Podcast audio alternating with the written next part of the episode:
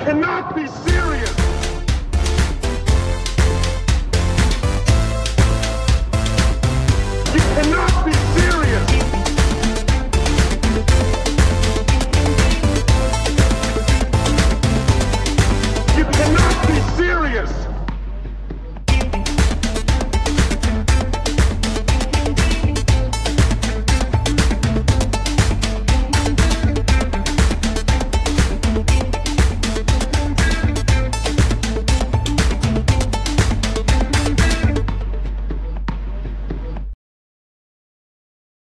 Ich sitze hier mitten in Berlin. Berlin Mitte bei den Tennisfreunden Berlin im Clubhaus. Es schneit draußen.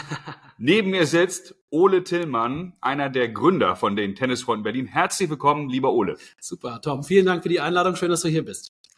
Ja, vielen Dank für den lieben Empfang. Ähm, wann hast du das letzte Mal Tennis gespielt? Jetzt schneit es ja. Ihr habt keine Halle hier, wenn ich das richtig sehe. Kribbelt's in den Fingern? Also, ich habe gestern Abend gespielt. Ähm, ich habe das Glück, dass wir eine Ausweichhalle haben in Reinickendorf. Das ist circa 15 Minuten von hier. Und äh, da habe ich dreimal pro Woche einen Platz. Und ich versuche schon auch mit Spielen so drei bis fünfmal in der Woche auf den Platz zu kommen. Wow, das ist ambitioniert, aber viele werden dich nicht kennen. Du bist beruflich sehr, sehr erfolgreich. Da werden wir auch gleich kurz drauf zu sprechen kommen, weil das, was du in deinem Beruf gelernt hast, Mhm. wendest du ja auch hier bei den Tennisfreunden Berlin an mit vielen, vielen Wegbegleitern. Mhm. Ähm, aber lass uns mal ganz kurz über dich kurz bitte sprechen. Das macht man ja sehr, sehr ungern. Natürlich wollen wir über Tennis sprechen Mhm. über, und über deinen Verein hier. Mhm. Aber letztendlich für die Hörer, die dich nicht kennen, wer bist du, wo kommst du her und deine Verbindung zum Tennis? Ja, also ich komme ursprünglich aus der Nähe von Köln, bin da aufgewachsen, bin jetzt aber schon seit fast 20 Jahren hier in Berlin. Ich habe in meiner ersten Karriere habe ich äh, für RTL gearbeitet als Moderator und als Schauspieler, habe das 13 Jahre professionell gemacht und dann äh, ab 2010 ungefähr angefangen, mich eher auf den digitalen, auf den Designbereich zu fokussieren und habe eine Innovationsagentur gegründet mit Fokus auf Design Thinking und Storytelling und äh, bin vom Hintergrund strategischer Designer, Unternehmensberater und Executive Coach. Mhm. Und wenn ich das so quasi dann nochmal übersetze, weil unter Design versteht ja der schöne Lars Kreinhagen. Schönen Gruß an dieser Stelle. Wir vermissen dich beide sehr. Sehr, Ja, sehr. Aber äh, ja, äh, die Autobahn von Hamburg nach Berlin war vereist, äh, die Gleise auch. Man konnte und der Helikopter von Lars ist auch kaputt. Ja. Also insofern ähm, unter Design versteht Lars was anderes als du, versteht der Hörer was anderes. Äh, deswegen lass uns einmal ganz kurz, weil wir diesen Begriff, glaube ich, öfter stressen werden heute. Mhm. Design Thinking, Ja, also sich Gedanken machen, wie etwas ablaufen kann. Hilf Ja. mir mal, wie man das griffig jedem Ja. Hörer erklären kann. ja, strategisches Design oder auch Design Thinking, wie du es gerade genannt hast, äh, wendet im Prinzip die Ideen des Designs, wie man das aus vielleicht dem visuellen Design kennt, auf ganz viele andere Bereiche an. Also das kann zum Beispiel sein, wie man neue Services oder Produkte gestaltet oder auch wie man gesamte Organisationen gestaltet. Und die Idee beim Design Thinking ist, dass man sich immer fragt, wer ist eigentlich meine Nutzerin oder mein Nutzer? Und was sind mögliche Ziele, die diese Nutzerin oder Nutzer hat? Und was behindert sie daran, diese Ziele zu erreichen? Und wie könnten wir unser System, unsere Produkte, Services so gestalten, um dieser Person das dennoch zu ermöglichen, ähm, diese Erfahrung zu machen oder diese Ziele zu erreichen? Vielen Dank. Das ist eine super Erklärung schon mal. Und wir wenden ja quasi dieses Design Thinking auf Tennisvereine heute an Ja, und sprechen darüber. Eine weitere Vokabel, die auch sehr oft fallen wird, ist Used Case. Mhm. Das habe ich mir zumindest vorgenommen, die auch Mhm. oft zu verwenden. ja, Lass uns einmal dann auch Used Case erklären. ja. Also ein Used Case wäre, wir schaffen einen Weber-Grill an für einen Tennisverein und davon haben viele was. Ja, korrekt. Also, äh, genau. Man, man fragt sich im Design Thinking, A, wer ist meine Nutzerin, wer ist mein Nutzer? Es muss nicht nur immer eine Person sein, das können auch Personengruppen sein. Und was sind typische Anwendungsfälle jetzt? Anwendungsfall. Genau, Anwendungsfälle im Bereich jetzt zum Beispiel von einem Tennisverein. Gut. Mhm. Und ein typischer Anwendungsfall ist, wenn man jetzt so ein Medenspiel hat, Mhm. dass man nach dem Spiel nochmal mit der Auswärtsmannschaft zusammensitzt Mhm. und dann grillt man gemeinsam. Mhm. Und dann sitzen häufig, je nachdem wie viele Gäste noch mitgekommen sind, bis zu 15, 20 Leute am Tisch und man hat irgendwie einen Grill angeschmissen und so. Und dieses gemeinsame am Tisch sitzen ist ja super wichtig beim Tennis und Mhm. finden wir auch hier für die Gemeinschaft ganz, ganz wichtig. Aber das ist im Prinzip ein Anwendungsfall, ein Use Case. Mhm. Und dann fragt man sich, okay, wenn man den jetzt beobachtet hat, dass der wichtig ist, wie kann man den so gestalten, dass der noch besser wird, dass der noch interessanter wird? Mhm. Und da gehe ich dir ein Beispiel, ähm, weil du gerade den Grill angesprochen hast. Ja, wenn man so eine große Gruppe hat und jetzt dann ist es natürlich cool, wenn man auch einen tollen Grill hat, äh, den man eben benutzen kann. Und häufig bei Holzkohlegrills beispielsweise ist es so, hast du die Holzkohle, die du da erstmal anbekommen musst, das dauert ziemlich lange und danach musst du noch gucken, dass die ausglüht, vernünftig und sicher. Und das machen viele nicht. Dann liegt irgendwo auf dem Vereinsgelände viel glühende Kohle noch rum und alle sind schon wieder nach Hause gefahren, Mhm. was natürlich ein Risiko ist. Und deswegen haben wir gesagt, wir brauchen hier einen vernünftigen Gasgrill. Wir haben auch ein bisschen überinvestiert in so einen Weber-Grill. Und äh, da ist jetzt mittlerweile, das Ding macht man an, ist sofort heiß und man hat für 20 Leute sofort eine Mahlzeit. Und das sind so Anwendungsfälle, ähm, die, für, um die man herum dann gestalten kann. Mhm. Ich versuche mal so ein bisschen zu beschreiben, wo ich bin, weil wir sind ja ein Podcast. Ich sehe ja hier ganz, ganz viel. Also ich sehe ein wunderschönes Clubhaus, eine lange Tafel, Sofas. Ich werde ganz viele Fotos und Videos bei Instagram posten. Sehr schöne Umkleidekabinen, über die werden wir auch noch sprechen. Großer Fernseher, Tennisschläger an der Wand. Die Briefmarke von Arthur Ashe hat mich am meisten beeindruckt. Eine Original-Briefmarke, wo Arthur Ashe drauf ist. Fünf Draußenplätze, die jetzt zugeschneit sind. Da werden wir gleich noch drüber sprechen, über den Belag und warum ihr diesen Belag gewählt habt. Ja. Keine Tennishalle, keine Gastronomie. Ich versuche jetzt mal gerade so zu, und ein, ein, ein, ein, Wohn eine Wohnzimmeratmosphäre, Mhm. wo man denkt, ja, hier halte ich mich gerne auf. Ja. Mit äh, Teppichboden, ja, also äh, wo man wahrscheinlich seine Ascheschuhe dann auch im Sommer auszieht oder auch nicht. Ja. Oder auch nicht eher. oder auch nicht eher. Aber man fühlt sich wie in einem Wohnzimmer, guckt aus dem Fenster und sieht fünf Tennisplätze. Und ähm, ja, erzähl noch mal, was macht jetzt die Tennisfreunde Berlin aus, aus deiner Sicht? Ja. Also erstmal ganz wichtig für uns in der Gestaltung dieses Vereins war es, dass wir ein inklusiver Verein sind. Mhm. Also, dass wir nicht irgendwie exklusiv versuchen, äh, uns darzustellen, sondern dass wir einladend sind. Und damit meinen wir wirklich gegenüber allen möglichen Zielgruppen, ob das jetzt Auswärtsmannschaften sind, Gästemannschaften, die bei uns sind, dass wir einladend sind, dass sie das Gefühl haben, dass wir die gerne bei uns haben. Herzlich willkommen. Herzlich willkommen. Genau, dass das einfach so der gesamte Club sagt. Und auch die Aufenthaltsqualität auf dem Gelände eben so hoch ist, dass man sagt, hier will ich einfach sein. Das siehst du ja auch mit den ganzen Couches. Wir werden auch den Außenbereich noch mal ein bisschen anders gestalten im im nächsten Jahr. Und das ist für uns sozusagen mit das Wichtigste gewesen. Und für uns ist auch so, auch wenn wir sportlich ambitioniert sind, und du hast Hakan eben kennengelernt, mein Co-Founder, Ja, und der ist ja der totale tennis ein überragender Tennistrainer, der aus der Türkei vor 13 Jahren hergekommen ist und ganz viele Profis auch trainiert hat. So ist es. Mega sympathischer Typ und der ist dein, interessant, achtet auf das Wort, Co-Founder. Ja, ja, ja, genau, der ist Co-Founder, auf jeden Fall. Ja, genau, wir, wir, wir sehen das hier auch wie ein Startup. Also Mhm. das, äh, so, das war immer eine Metapher, mit der wir gearbeitet haben. Übrigens auch ein Werkzeug aus dem Werkzeugkoffer des Design Thinkings Mhm. ist es mit Metaphern zu arbeiten. Ja, wie ein Startup oder so einen Ort zu machen wie ein Coworking Space. Mhm. Also, wenn wir uns alte, viele alte Tennisvereine angucken, dann Ja. sind das häufig Tennisvereine mit angeschlossener Bierkneipe. Richtig. Wir haben gedacht, wenn wir das hier schon komplett neu gestalten können, dann Tennisplatz mit Coworking Space kombiniert. Verstanden. So. Und dadurch ist auf einmal eine, geht so eine ganze Welt auf und überlegt man sich, okay, wie ist denn so ein Coworking Space eigentlich aufgebaut? Ähm, worauf muss man denn da eigentlich achten? Und da kann man auch Recherche machen und kann man in Coworking Spaces fahren und Ja. sich angucken, wo, worauf wurde im Design geachtet. Was davon können wir gegebenenfalls mit übernehmen? So, und diese Ideen, die sind hier in die Gestaltung mit eingeflossen. Eben einmal ähm, mit, mit meinem Design-Hintergrund und dann aber auch zusammen mit meinem Freund Daniel, äh, ein Architekt, ein other Architect.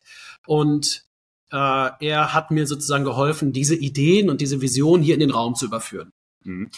Mhm. Bevor wir gleich die Tennisfreunde Berlin nochmal vorstellen, auch ein paar Zahlen, Daten, Fakten vielleicht nennen. Also was kostet das? Wie viele Mitglieder habt ihr? Mhm. Jung, alt, Trainer und, und, und. Und äh, kriegt man überhaupt einen Platz oder habt ihr überhaupt, au- habt ihr Aufnahmestopp? Gehe ich mal von aus. Ja. Also insofern, Leute, macht euch keine Hoffnung. Ähm, ja, aber warum nehmen wir dann diese Folge auf? Wir haben ja uns schon mal relativ ausführlich auch in einem anderen Gespräch unterhalten und ich kann echt nur, liebe, liebe Leute, alle, die zuhören, sagen, versucht euch eine Scheibe hier abzuschneiden, irgendetwas mitzunehmen für euren Verein. Ich bin mir ganz sicher, dass man da etwas mitnehmen kann, sei es eben wie gestaltet von äh, eine Umkleide, welchen Bodenbelag wähle ich, äh, wie schaffe ich eine schöne Atmosphäre im Clubhaus und auch welche qualitativen Ziele habe ich denn überhaupt auch Mhm. als Verein. Ähm, aber ja, bitte stell noch mal dann die Tennisfreunde Berlin vor, für Ja. die, die den, äh, die Tennisfreunde Berlin nicht kennen. Ja. Also das wäre ganz hilfreich. Also wir sind ein Verein in Berlin Mitte, wie der Name schon sagt. Luftlinie zum Bundeskanzlerinnenamt, schön gegendert, äh, circa 1,5 Kilometer, also wirklich mittendrin in der Stadt, direkt an der Grenze zum Wedding. Wir haben fünf Außenplätze und haben insgesamt circa 400 Mitglieder, wovon 150 Kinder sind.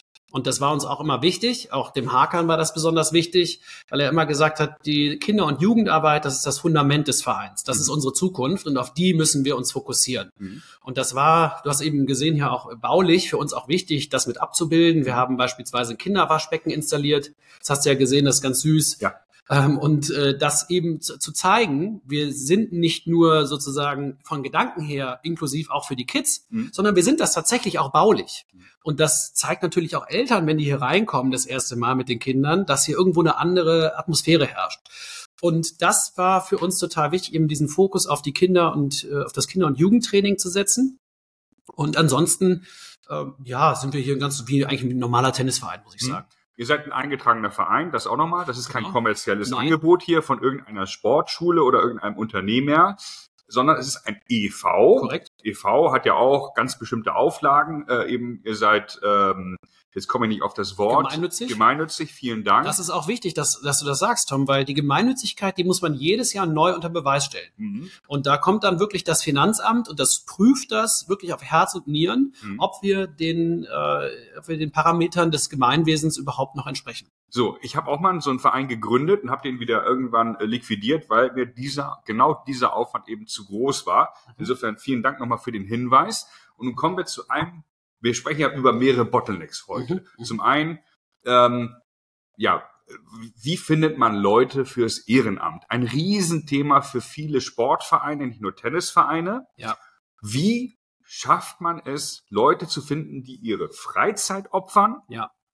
Um hier etwas zu machen und sei es eben auch im Bereich Finance, die dem Finanzamt zu beweisen, Ja, dass man gemeinnützig ist. ja. Das ist eine der schwierigsten Aufgaben, gerade weil, weil das Ehrenamt so ein bisschen aus der Zeit gefallen scheint. Das machen meistens ältere Menschen gefühlt, ne? Also wobei, bei mir war es so, ich bin auf dem Land aufgewachsen, habe ich eben erzählt, in der Nähe von Köln. Und da bin ich auch direkt neben einem Fußballplatz aufgewachsen. Und mein Vater, der war immer Trainer auch von der Fußballmannschaft. Und der war da auch immer irgendwo äh, im Vorstand mit. Und das Gleiche bei den Vätern von meinen Kumpels. Das war also irgendwie, die sind auch zu jedem Spiel mitgekommen. Das war am Anfang cool. Irgendwann mit 13 hat's genervt, aber dann mit 17 war es wieder okay. Mhm. Ähm, aber diese, äh, das war sozusagen immer bei uns auf dem Land, äh, war das normal. Und ich habe auch immer gedacht, ich will ein Stück von diesem Gemeinwesen hier auch nach Berlin exportieren. Mhm. Ja, also wenn es eine Sache aus Marienfeld gibt, die ein Exportschlager ist, dann ist es Vereinswesen. Mhm. Und deswegen habe ich das sozusagen hier gemacht. Und ich finde das eben überhaupt, also ich finde das total wichtig und auch total modern. Wenn man es jetzt mal auf einer Metaebene betrachtet, ist es ein Beitrag zu einer funktionierenden Gesellschaft und Mhm. auch einer Demokratie. Mhm. Ja, weil ähm, diese kleinen, gesunden Einheiten, wenn die irgendwo in lokalen Communities sind, wenn man die hochaddiert, ist Mhm. das ein gesundes Gemeinwesen. Mhm. Und jetzt Menschen davon zu überzeugen, ihre Freizeit zu widmen, ich glaube, es braucht immer eine Person, die vorgeht Mhm. und die dann das Gefühl vermittelt, dass man gewertschätzt wird mit dem, was man da tut, weil jeder möchte gewertschätzt werden. Mhm. Und wenn das passiert und wenn man dann zum Beispiel jetzt nach einer Vorstandssitzung unter der Woche, ja, wo man vielleicht schon viel zu tun hatte, dann doch nochmal zusammensitzt und irgendwie gemeinsam Bier trinkt und vielleicht sogar noch eine Wurst isst, Mhm. fühlt sich das so unfassbar gut an, Mhm. weil man merkt, man hat ja einfach was Tolles gemacht, man hat zwar gearbeitet, aber irgendwo hinterlässt man schon auch einen positiven Impact. Mhm. Und ich glaube, es braucht eben diese, diese, diese Einzelperson und dann, wenn daraus eine kritische Masse irgendwann wird, Mhm. dann, ähm, dann ist das, dann verselbstständigt sich das auf eine gewisse Art und Weise. Mhm. Und es gibt hier ein Prinzip äh, aus der Sozialpsychologie, wie, wie ähm, Menschen soziale Netzwerke, und damit meine ich jetzt nicht Facebook und Twitter und so weiter, Mhm. ähm, entstehen, sondern wie soziale Netzwerke in der Soziale Echtwelt, Gruppen. soziale Gruppen, wie die entstehen und wie die interagieren. Und es gibt im Prinzip drei Verhaltensweisen, die äh, zu der Stärkung oder die überhaupt zu so Sozialverbünden führen. Und eine davon ist besonders erstrebenswert. Ähm, es gibt eine Verhaltensweise von Menschen, kann man kategorisieren als Nehmer. Die kommen in ein System und die nehmen. Die, die haben nur Interesse am Eigennutz. Die sind von der Sorte Nimm. Die sind von der, vom Stamme nimm. Vom Stamme Nimm. Vom Stamme nimm. Ja, die gibt es. Dann gibt es die sogenannten Tauscher. Mhm. Und die Tauscher, das sind die, die sagen, ich tue dir einen Gefallen, aber ich will dafür auch was zurückhaben. Mhm. Und dann gibt's eine weitere Gruppe, das sind die Geber. Das sind Vom Stamme Gib. vom Stamme Gib. Genau, das sind die, die geben. Häufig auch in Ehrenamt oder sonstigen karitativen äh, Vereinigungen. Problem von dieser Gruppe von Menschen ist häufig, dass die darun, dass die unter Burnout leiden können, weil die sich fast aufgeben. Mhm. So, und dann gibt es noch eine vierte Gruppe und das äh, ist auch, das sind auch Geber, aber die haben ein besonderes Feature, ähm, was die von dem Rest unterscheidet. Und zwar, wenn sie geben, geben sie gerne. Wenn sie jemanden detektieren, der ein Nehmer ist, dann wechseln sie sofort ins Tauscherverhalten, um dieses Verhalten zu sanktionieren. Verstanden? Wenn die andere Person dann ins Geberverhalten wechselt, durch diese Sanktion, Mhm. wechseln sie sofort wieder ins Geberverhalten. Mhm. Das heißt, äh, wenn man das jetzt mal äh, äh, so auf inter soziale Interaktion überträgt, man lässt sich nicht ausnutzen, aber sobald jemand äh, dann wieder positiv äh, wird, wird man selber auch wieder positiv und gibt. Mhm. Und wenn man das sozusagen detektiert und daraus eine Gruppe von Menschen schafft, die genau solche Geber sind und die aber eben auch nicht sich total verbrennen, dann äh, ist das sozusagen der Kern, um den man so einen Verein aufbauen muss. Aber es geht ums Geben. Mhm. Ganz wichtig. Mhm. Nun hattet ihr einen Vorteil, weil ihr habt die Anlage hier übernommen von einem großen Konzern, Korrekt? der gesagt hat, Betriebssport bieten wir nicht mehr an.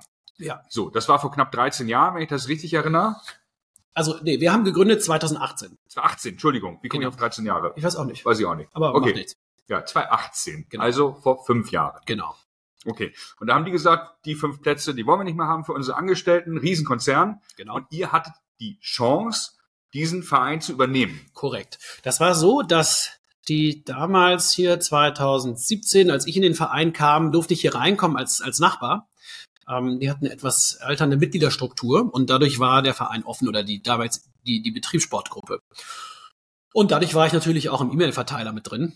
Habe auch den Hakan hier kennengelernt. Also mein erstes Spiel im Erwachsenenalter habe ich tatsächlich hier äh, auf, dem, auf dem Platz gehabt äh, und äh, Hakan kam genau on time 14 Uhr für das Doppel. Und ich hatte noch nie, kein Spiel mehr gespielt. Also ich habe in Kindesbein habe ich zwei Jahre gespielt, also, also nie richtig. Mhm. Äh, aber hier kam Hakan auf den Platz. Wir haben uns von Anfang an sofort verstanden und äh, sind Freunde geworden. Und dieser Verein, ähm, der kam dann irgendwann so ein bisschen an seine Grenzen, weil die intern dann auch nicht mehr so viele Mitglieder bekamen. Und dann gab es eine E-Mail, dass sich Bayer, genau, das ist der Verein, äh, der ehemalige Verein Mhm. ähm, oder Besitzer äh, Bayer, dass die sich rausgezogen haben und äh, dass die eben das nicht mehr weiter fortführen. Und wir bekamen diese Mail und auf einem, auf der Fahrt zu einem Spiel haben Hakan und ich darüber gesprochen. Ich habe zu Hakan gesagt, Hakan, ich habe eine Idee. Wie wär's denn, Mhm. wenn wir diesen Verein hier gründen, den Nachfolgeverein? Ähm, und Hakan, muss man dazu sagen, war eben in der Türkei ähm, super erfolgreicher Coach und hatte dort eine große Akademie und ähm, ich wusste, der kann das skalieren. Und dann habe ich mit ihm äh, darüber gesprochen. Ich wusste, sein Traum war es, hier sowas auch aufzubauen. Habe ich gesagt, ich kümmere mich um das Management, du kümmerst dich um äh, das ganze Sportliche. Mhm. Und da war er sofort mit dabei. Dann Mhm. haben wir ein paar Nachbarn noch mit überzeugt und dann haben wir hier tatsächlich gründen können. Und wir haben dann äh, den Verein gegründet, haben den Vertrag mit der Stadt bekommen und dann noch von den Mitgliedern aus dem Ursprungsverein auch 90 Mitglieder mit übernommen. Mhm. Und daraus ist dann sozusagen der neue heutige Verein mit erstanden. Mhm. Das ist natürlich ein großer Vorteil gewesen, ähm, dass es diesen Reset gab, Mhm. weil wir dadurch im Prinzip auf der grünen Wiese oder auf dem roten äh, Ascheplatz Mhm. äh, wieder starten konnten. Also neue Satzungen habt ihr euch dann gegeben. Korrekt. Und so weiter und so fort. Korrekt. Und ihr konntet äh, auch über die Bodenbelege Alles. neu entscheiden. Ja, die, das haben wir erst später gemacht, weil die, das haben wir alles übernommen. Ihr habt keine Ascheplätze hier. Nee, wir haben keine Ascheplätze, wir haben Kunstrasenplätze, da sage ich gleich Ja, was. Die hatten wir auch schon übernommen äh, Ja. damals von dem Verein. Ah, okay. Die waren allerdings auch schon 30 Jahre alt, ja, äh, und äh, waren dringend sanierungsbedürftig. Mhm. Ja, und äh, aber, aber sozusagen, genau, wir haben hier einen Verein übernommen oder eine Fläche übernommen, die, wo die Infrastruktur größtenteils vorhanden war, Also das Wichtigste. Also ein Clubhaus war da, das war ein bisschen in die Jahre gekommen, das musste auch saniert werden. Die Plätze waren schon da, der Außenbereich, es gab auch schon ein paar Stühle und solche Sachen. Also wir sind da wirklich, haben ein großes Glück gehabt, das so übernehmen zu dürfen. Und da hat uns Bayer auch echt toll unterstützt äh, bei der Übergabe, hat sogar noch einen Teil des Restgelds, was noch bei denen am Konto war, haben sie uns auch noch mit reingelegt und so. Also das muss man wirklich sagen, sehr, sehr großzügig, Fair. Äh, wirklich sehr fair. Und da ähm, Genau, da, aber dadurch, dass wir eben so ein Reset hatten, ko konnten wir alles von Anfang an neu bestimmen, sozusagen. Mhm. Und das ist auch, denke ich, ein wesentlicher Bestandteil. Hm? Weil der gemeine äh, Hörer jetzt, äh, der irgendwo im Ehrenamt in, äh, in einem Verein tätig ist, sagt ja auch, haha, ja, die sind ja lustig, die Jungs. Aber ähm, das hindert einen ja nicht daran, du nennst es den Reset-Knopf zu drücken, Mhm. mal virtuell vielleicht auch diesen Reset-Knopf zu drücken und zu sagen, wir sind halt nicht nur äh, Tennisplatz, wie hast du es gesagt, Tennisclub und äh, Kneipe, Kneipe. angeschlossen, sondern nochmal vom Use Case, vom Anwendungsfall her denken und sagen, was haben wir denn? Wir haben Kinder im Jugendtraining hier, Ja. wir haben Trainer hier, wir haben Mannschaften hier, wir haben Auswärtsmannschaften hier, Ja. ähm, wir haben ganz, ganz viele verschiedene Stakeholder, wir Ja. haben Nachbarn auch, die man ja auf eine bestimmte Art und Weise integrieren kann oder nicht. Ja. Vielleicht gibt es eine Kita um die Ecke, die auch da mit Essen versorgt werden Genau kann. so. So, und da, dass man da eben auch mal versucht, ein bisschen neu zu denken, ähm, um das Leben in der Freizeit noch ein bisschen angenehmer zu machen. Ich gebe dir dazu noch ein Beispiel, Gerne. weil du das gerade mit den Kindern gesagt hast. Ähm, wenn du hier bei uns ins Clubhaus schaust, dann siehst du hinten eine, Das ist so 200 Quadratmeter. ja, ne? ungefähr 200 Quadratmeter und du siehst hier vorne eine sehr große Couch. Die ist ja übergroß. Mega. Also da passen wahrscheinlich, also ist so ungefähr sechs Meter lang, würde ich jetzt mal sagen, oder Ja. fünf schwer. schwer Riesensofa. Ein Riesensofa und auch ein Riesenfernseher. Riesen. Und die Idee war immer, ähm, dass hier Kinder sitzen können und dass die hier vielleicht auch Playstation zocken können. Ja. Dann haben die hier ein Tenniscamp irgendwie in der ersten Woche der Ferien und dann sitzen die hier und dann äh, oder die Eltern äh, spielen, nehmen eine Trainerstunde und die Kids hocken hier und dann gucken die SpongeBob und das passiert Warum genauso. denn nicht? Und es ist so geil. Ja. Äh, Und da sind natürlich alle Eltern auch total dankbar, Ja. weil die müssen sich nicht um den Nanny kümmern. Ja. Die können sie mal irgendwie für eine Stunde hier vor dem Fernseher sitzen. Und das ist für uns, für die Atmosphäre natürlich auch mega, weil Kinder verbreiten ja eine coole Atmosphäre. Die sind so quirkig und äh, so lebendig. Ja. Und das ist genial. Also Ja. hat man sofort eine andere Stimmung ähm, da. Und das ist so ein wichtiger Anwendungsfall für uns gewesen. Mhm. Und dann haben wir das sozusagen in das Designkonzept mit übernommen. Mhm. Und gesagt, okay, da Was brauchen wir dafür? Was brauchen wir dafür? Mhm. Es ist genauso. Deswegen, das ist äh, 100 Prozent der Kern. Mhm. Das ist immer die, äh, die Anwendungsfälle, von denen man halt denken muss. Und Mhm. um noch einen Schritt weiter zu gehen, Den Fall gibt es ja in jedem Verein. Wo kann ich mein Kind irgendwo ernsthaft abladen, so ohne dass es sich äh, ein Schädelbrasisbruch zuzieht? Ja. Auf einer Schaukel, die verrostet ist. Ja, ja, genau. Und das, äh, ja, das ist genau, das kann man immer, das kann man immer weiterdenken. Und äh, aber wichtig ist immer von den verschiedenen Zielgruppen, die man in so einem Verein hat, rückwärts zu denken und zu fragen, wie kann man deren Verhalten oder deren Erfahrung auf dem Gelände verbessern. Prima. Super. Du hast das Thema, oder wir beide haben das Thema Bodenbelag schon ein, zweimal Ja. angeteasert hier. Ihr habt hier nochmal keine Ascheplätze. Im Vorgespräch hast du mir gesagt, du hast im Prinzip alle Bodenbelege der Welt analysiert Stimmt, ja. und bist zu welchem Ergebnis gekommen? Auch da, ähm, man wird nicht die nächsten 100 Jahre Ascheplätze in Deutschland bewässern. Die Nein. Zeit ist vorbei. Ja, leider. Wir haben viele Ascheplätze, wir sind dran gewöhnt, wir lieben es. Wahrscheinlich werden wir beide auch noch sehr, sehr viel auf Asche spielen, die Ja. nächsten 20, 30 Jahre. Aber Ja. wenn es darum geht, dass Plätze erneuert werden müssen, Ja. dann lande ich gedanklich bei US Open Belag. Ich Ja. weiß gar nicht, wie der heißt. Ja, ja, ja. Ja, ähm, aber ihr habt euch für was anderes entschieden. Ja. Warum? Ja, also ich habe tatsächlich alle Belagsoptionen durchrecherchiert. Von Asche, Ja. weil das natürlich zum Spielen ist das das Schönste. Ja. Ist aber von, vom Aufwand her sehr, sehr hoch. Du Kannst du eine Hausnummer nennen? Aufwand in Euro oder Nee, Zeit? Nee, nee, Zeit, Pflegeaufwand. Zeit. Ja. Zeit. Also, äh, äh, also ich habe eben gesagt, äh, das Thema strategisches Design beinhaltet auch das Gestalten von Organisationen oder von Ja. Zusammenarbeit. Und ein Prinzip, was wir uns hier gesetzt haben für diesen Verein, ist, dass der ein Low-Maintenance-Verein ist. Weil Verstanden. keiner will in seiner Freizeit einen Tennisclub führen Also wenig Wartung. wenig Wartung. Und das ist bei Ascheplätzen natürlich nicht möglich. Du brauchst irgendeinen Nerd im Verein Mhm. oder einen super Platzwart, Mhm. ähm, der oder die dann sich darum kümmert. Und das äh, ist natürlich schwer. Ja. Plus, du hast nicht ganzjährige Bespielbarkeit. Mhm. Ähm, das ist auch nochmal so ein Nachteil. Also den haben wir uns angeguckt. Dann diese, du hast gerade US Open Belag ge- genannt oder auch äh, bei den Australian Open Leicolt, diese Hardcourts. Leikol heißt das. Leicolt. Ja. Ja, ja, die finde ich persönlich, sorry, die finde Also- ich persönlich am, äh, äh, am, am schönsten ähm, zu spielen und äh, finde die, also ich mag Asche natürlich auch, aber ich finde Ja. auch diese Hardcore-Plätze schon cool. Ähm, hätte ich mir auch gut hier vorstellen können. Wir hatten ein paar bauliche Einschränkungen, weil was du noch nicht gesehen hast, ist da, die oberen Plätze sind auf der auf dem Dach der Werkstatt von dem anliegenden Eisstadion. Hm. Und da kann kein Unterbau drunter sein. Ah, Und weil wir gesagt haben, wir wollen aber fünf gleiche Plätze haben, war das sozusagen der begrenzende Faktor. So, dann war hier vorher immer, äh, war hier vorher immer Kunstrasen äh, von, von Bayer damals noch verlegt. Und deswegen ähm, haben wir natürlich diesen Belag auch in Betracht gezogen und haben da auch einen sehr, sehr guten gefunden von einem tschechischen Anbieter. Mhm. Die haben das hier sehr, sehr sauber verlegt. Der ist ITF zertifiziert. Mhm. Also man dürfte hier auch tatsächlich Profispiele theoretisch drauf machen. Mhm. Äh, den haben wir letztes Jahr verlegt. Das war eine relativ große äh, Kraftanstrengung, das alles durchzusetzen. Aber wir profitieren da jetzt einfach von, weil der muss zwar abgezogen werden, aber der braucht ansonsten keinerlei Pflege. Quarzsand. Ja, und ich denke, ne? genau, Quarzsand ist da drauf. Mhm. Und ich denke auch immer so, Tom, ich mache das zwar sehr gerne hier und ich habe den Verein mit Hakan äh, und noch weiteren Freunden gegründet, Mhm.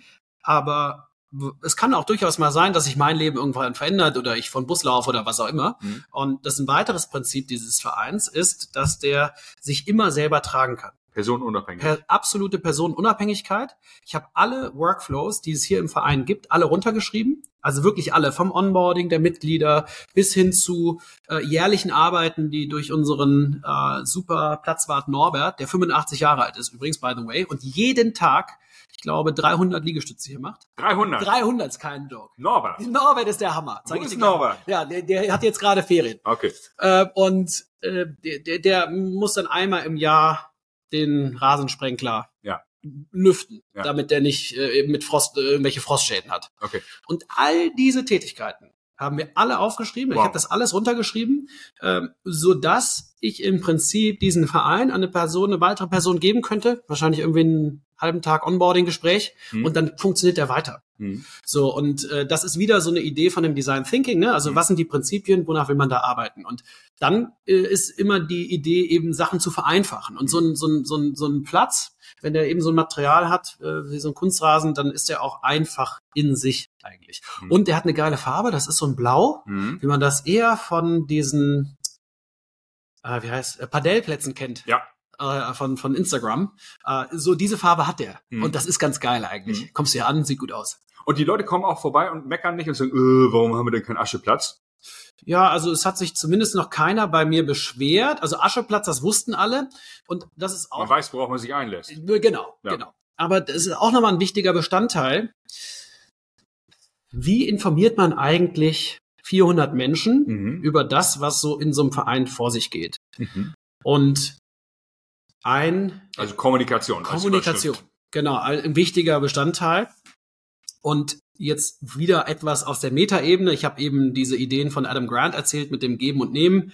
Wieder eine Idee aus der, aus der Metaebene, die ich gewählt habe äh, beim Design dieses Vereins war, dass ich immer gedacht habe, viele digitale Innovationen, Facebook, Google und so weiter, Mhm. zielen immer auf so globale Skalierungsmodelle. Mhm.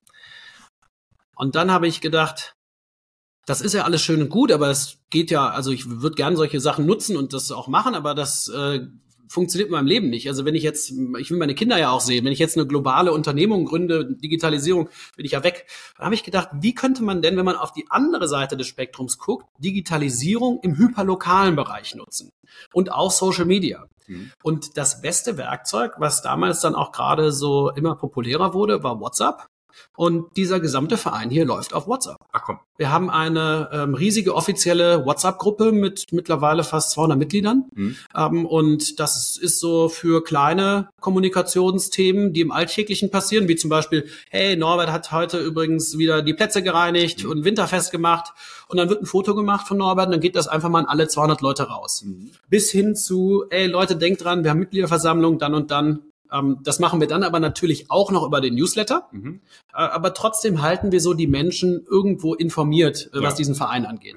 Ähm, bis hin zu kleineren WhatsApp-Gruppen im Vorstand oder auch in den Mannschaften. Mhm. Und diese Mannschaftsgruppen, auch hier, zumindest im Herrenbereich, habe ich alle gegründet. Und dann jedes Mal, wenn ich irgendwen getroffen habe, der irgendwie da reingehören sollte, könnte, äh, habe ich gesagt, willst du mit hinzugefügt werden? Mhm. Und so habe ich über fünf Jahre diese Gruppen alle aufgebaut und die funktionieren einwandfrei. Wow. Weil ich habe mal irgendwann gelernt im Dialogmarketing, dass es permission-based sein muss, also nur mit Zustimmung desjenigen funktioniert. Genau. In dem Kontext ähm, wäre das so meine Frage auch genau in die Richtung gewesen.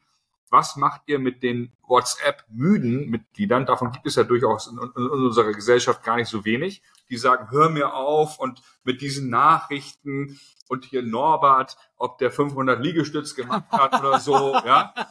Ähm, äh, ich gehe raus aus der WhatsApp-Gruppe. Ja. Also wir kennen das vielleicht von Sportmannschaften unserer Ja. Kinder, Ja. wo man manchmal auch denkt so, oh, das sind jetzt viele Nachrichten heute. Ja, da hast du vollkommen recht.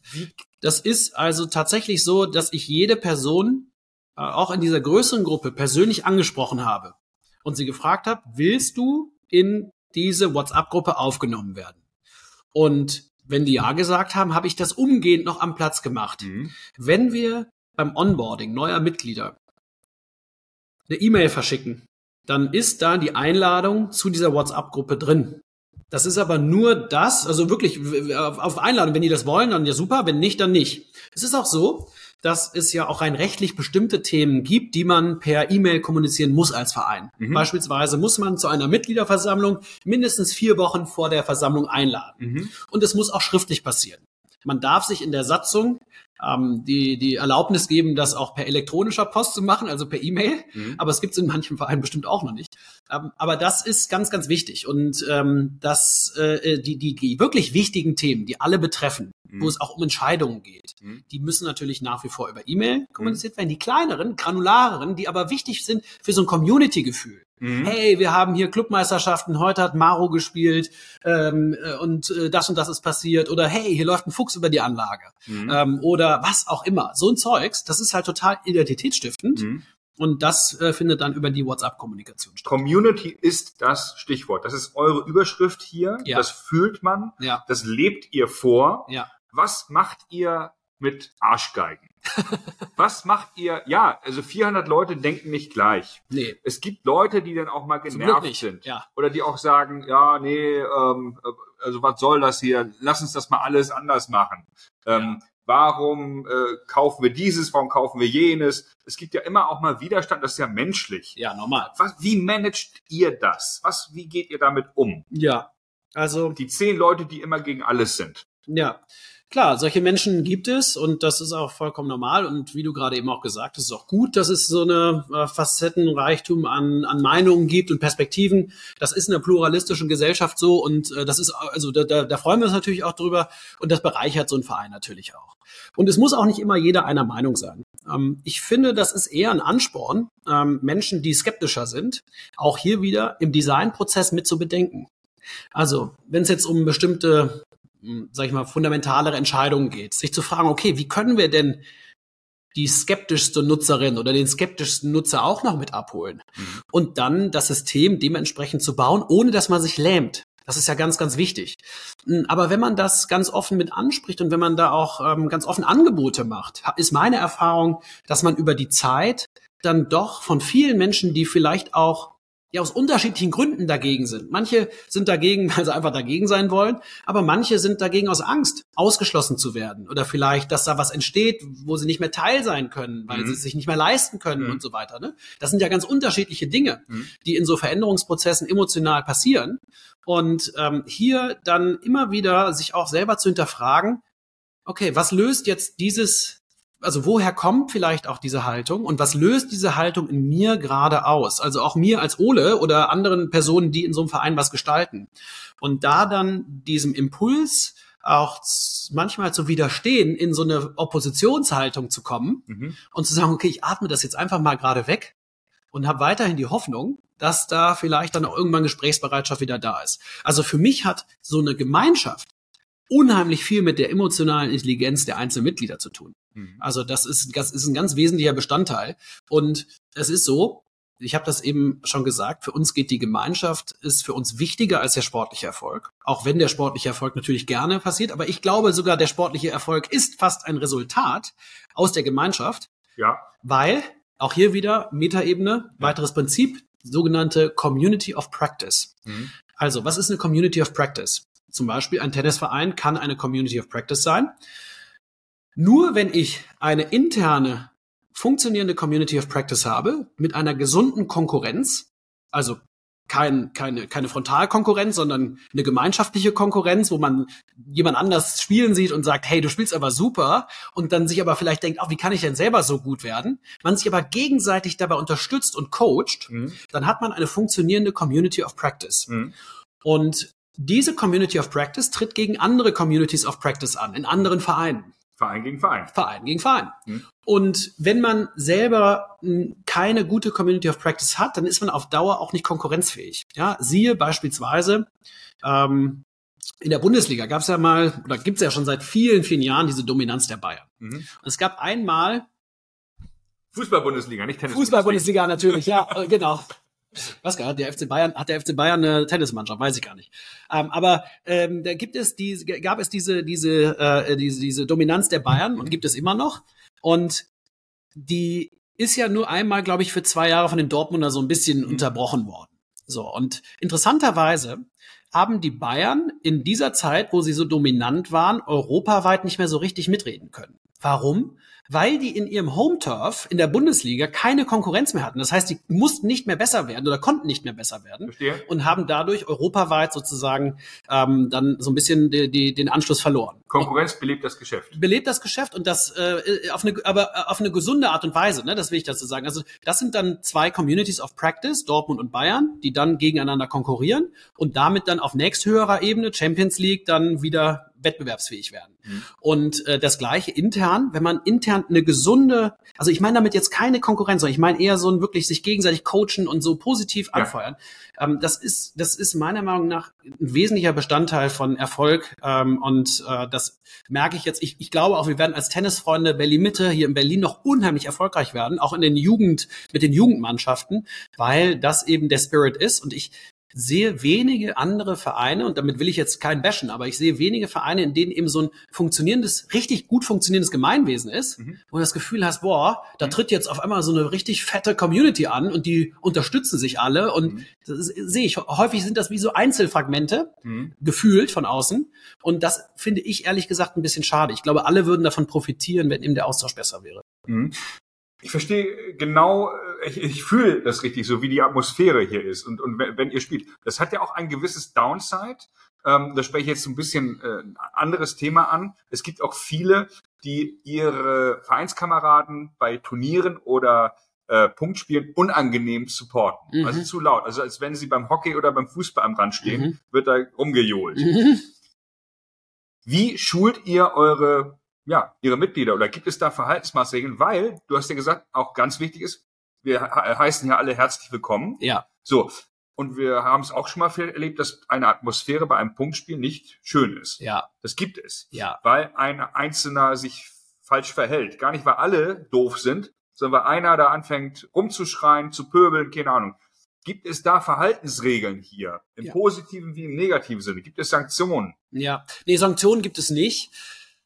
Erstmal vom Wesen her immer einladend und willkommen heißen. Natürlich gibt es auch Situationen, wo das, äh, wo das ein bisschen Friktion gibt. Ich sehe das häufig bei Kinder- und Jugendspielen.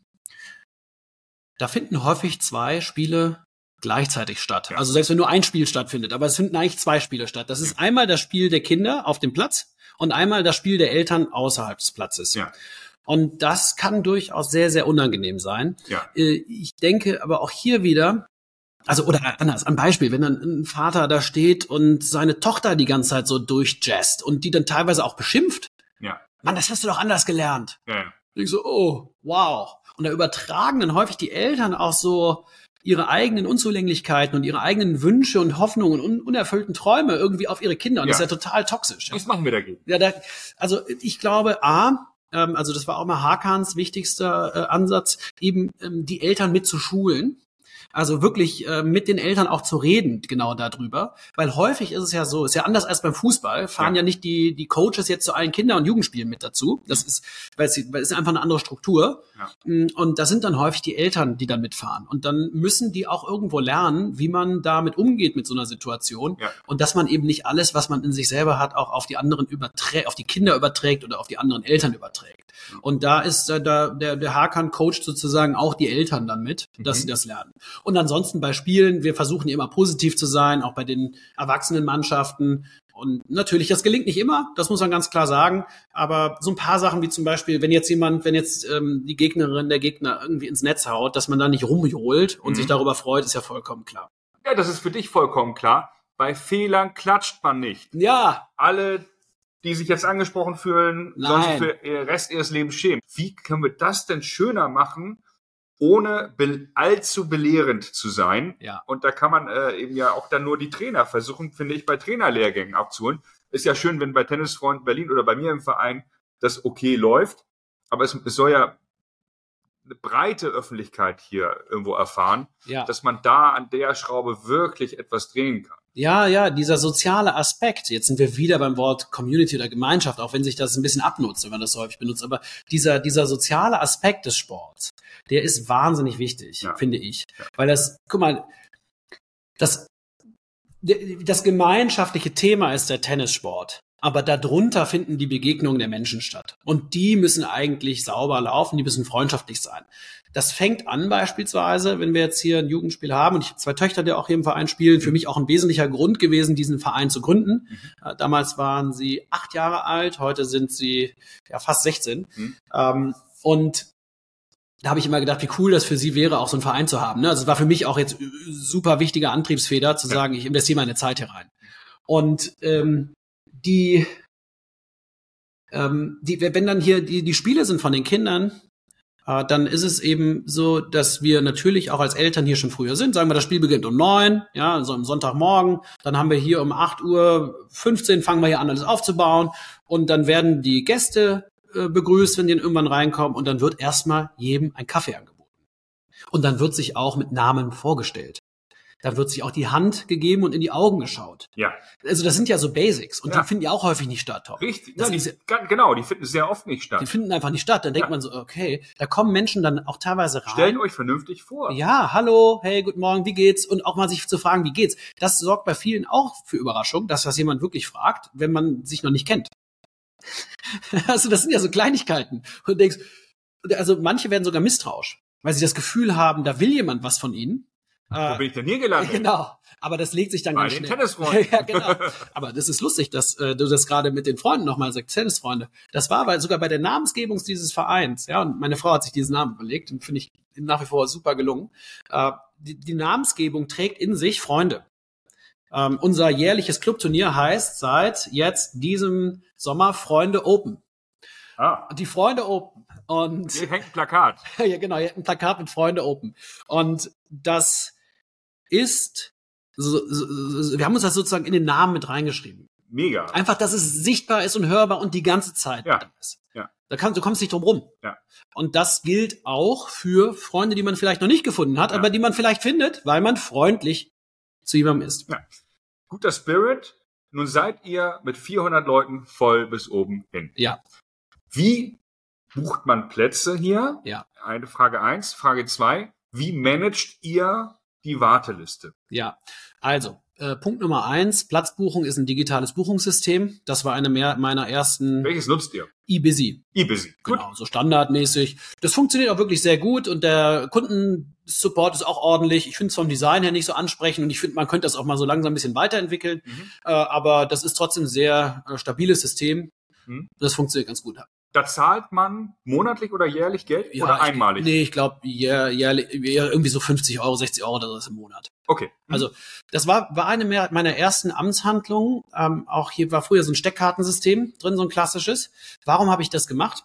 Weil ich Chancengleichheit für alle Menschen herstellen wollte, ähm, egal wo sie geografisch in Berlin verortet sind. Mhm. Weil natürlich immer die Person, die näher an einem Platz wohnte, Mhm. mit so einem Steckkartensystem Vorteil hatte, Die konnten nämlich einfach mal kurz hingehen, gucken, gegebenenfalls stecken und dann war's das. Und Mhm. Personen, die von weiter kamen, hatten keine Informationen, ob Plätze frei sind und so weiter. Mhm. Deswegen habe ich sofort gesagt, auch weil ich direkt nebenan, neben den Plätzen wohne, ne, das Mhm. ist ja auch nochmal ein wichtiger Punkt, hab ich gesagt, ich will auch jetzt äh, nicht, dass hier irgendwie so das Gefühl da ist, ach super, der baut das hier für sich selber, Ja. äh, sondern wirklich, okay. Ole auf Platz eins, drei Stunden. Ja, genau.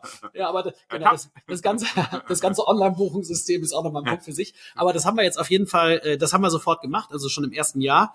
Und äh, das funktioniert sehr, sehr gut. Und das die zweite Frage war Management der, äh, der Anfragen. Also, wir, ähm, also wir sind pickepacke voll. Und das ist auch die Kommunikation nach außen auf der Homepage. Und wir haben auch kaum Fluktuation, muss man dazu sagen. Ja. Also es gibt Einmal Tennisfreund, immer Tennisfreund. ja, weil wir kosten 380 äh, Euro im Jahr und Für einen Erwachsenen? für einen Erwachsenen, für Kinder natürlich viel günstiger. Ich glaube, für Kinder sind es, glaube ich, 100 Euro oder sowas im Jahr. Also das äh, ist wirklich nicht viel, was man hier bezahlt. Mhm. Und das, das, das wissen natürlich schon viele, was, dass das auch einen unheimlichen Wert hat äh, für, für dieses Geld. Deswegen haben wir eigentlich kaum Fluktuation. Mhm. Und wir haben äh, gesagt, es doch ein bisschen weniger Frauen als Männer gibt im Verein, dass wenn dann nochmal Menschen aufgenommen werden, dass das für die Mannschaften funktionieren Mhm. muss. Also das sind die Jugendmannschaften und auch die Erwachsenenmannschaften und immer lieber nochmal weibliche Mitglieder, äh, weil da einfach, dass wir den Verein insgesamt ein bisschen ausgeglichen Mhm. männlich-weiblich bekommen.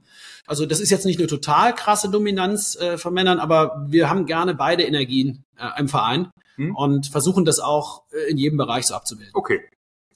Und dann habt ihr logischerweise eine Warteliste. Viele Vereine in den Großstädten haben aktuell Wartelisten. Äh, Wir kriegen auch oft Nachrichten von äh, Vereinen auf dem Land oder in der, in der Peripherie, die sagen, hä, wir wissen gar nicht, worüber ihr da redet, aber in, ich sagte, in Hamburg gibt es auch kaum, kaum Vereine, die Mitglieder aufnehmen.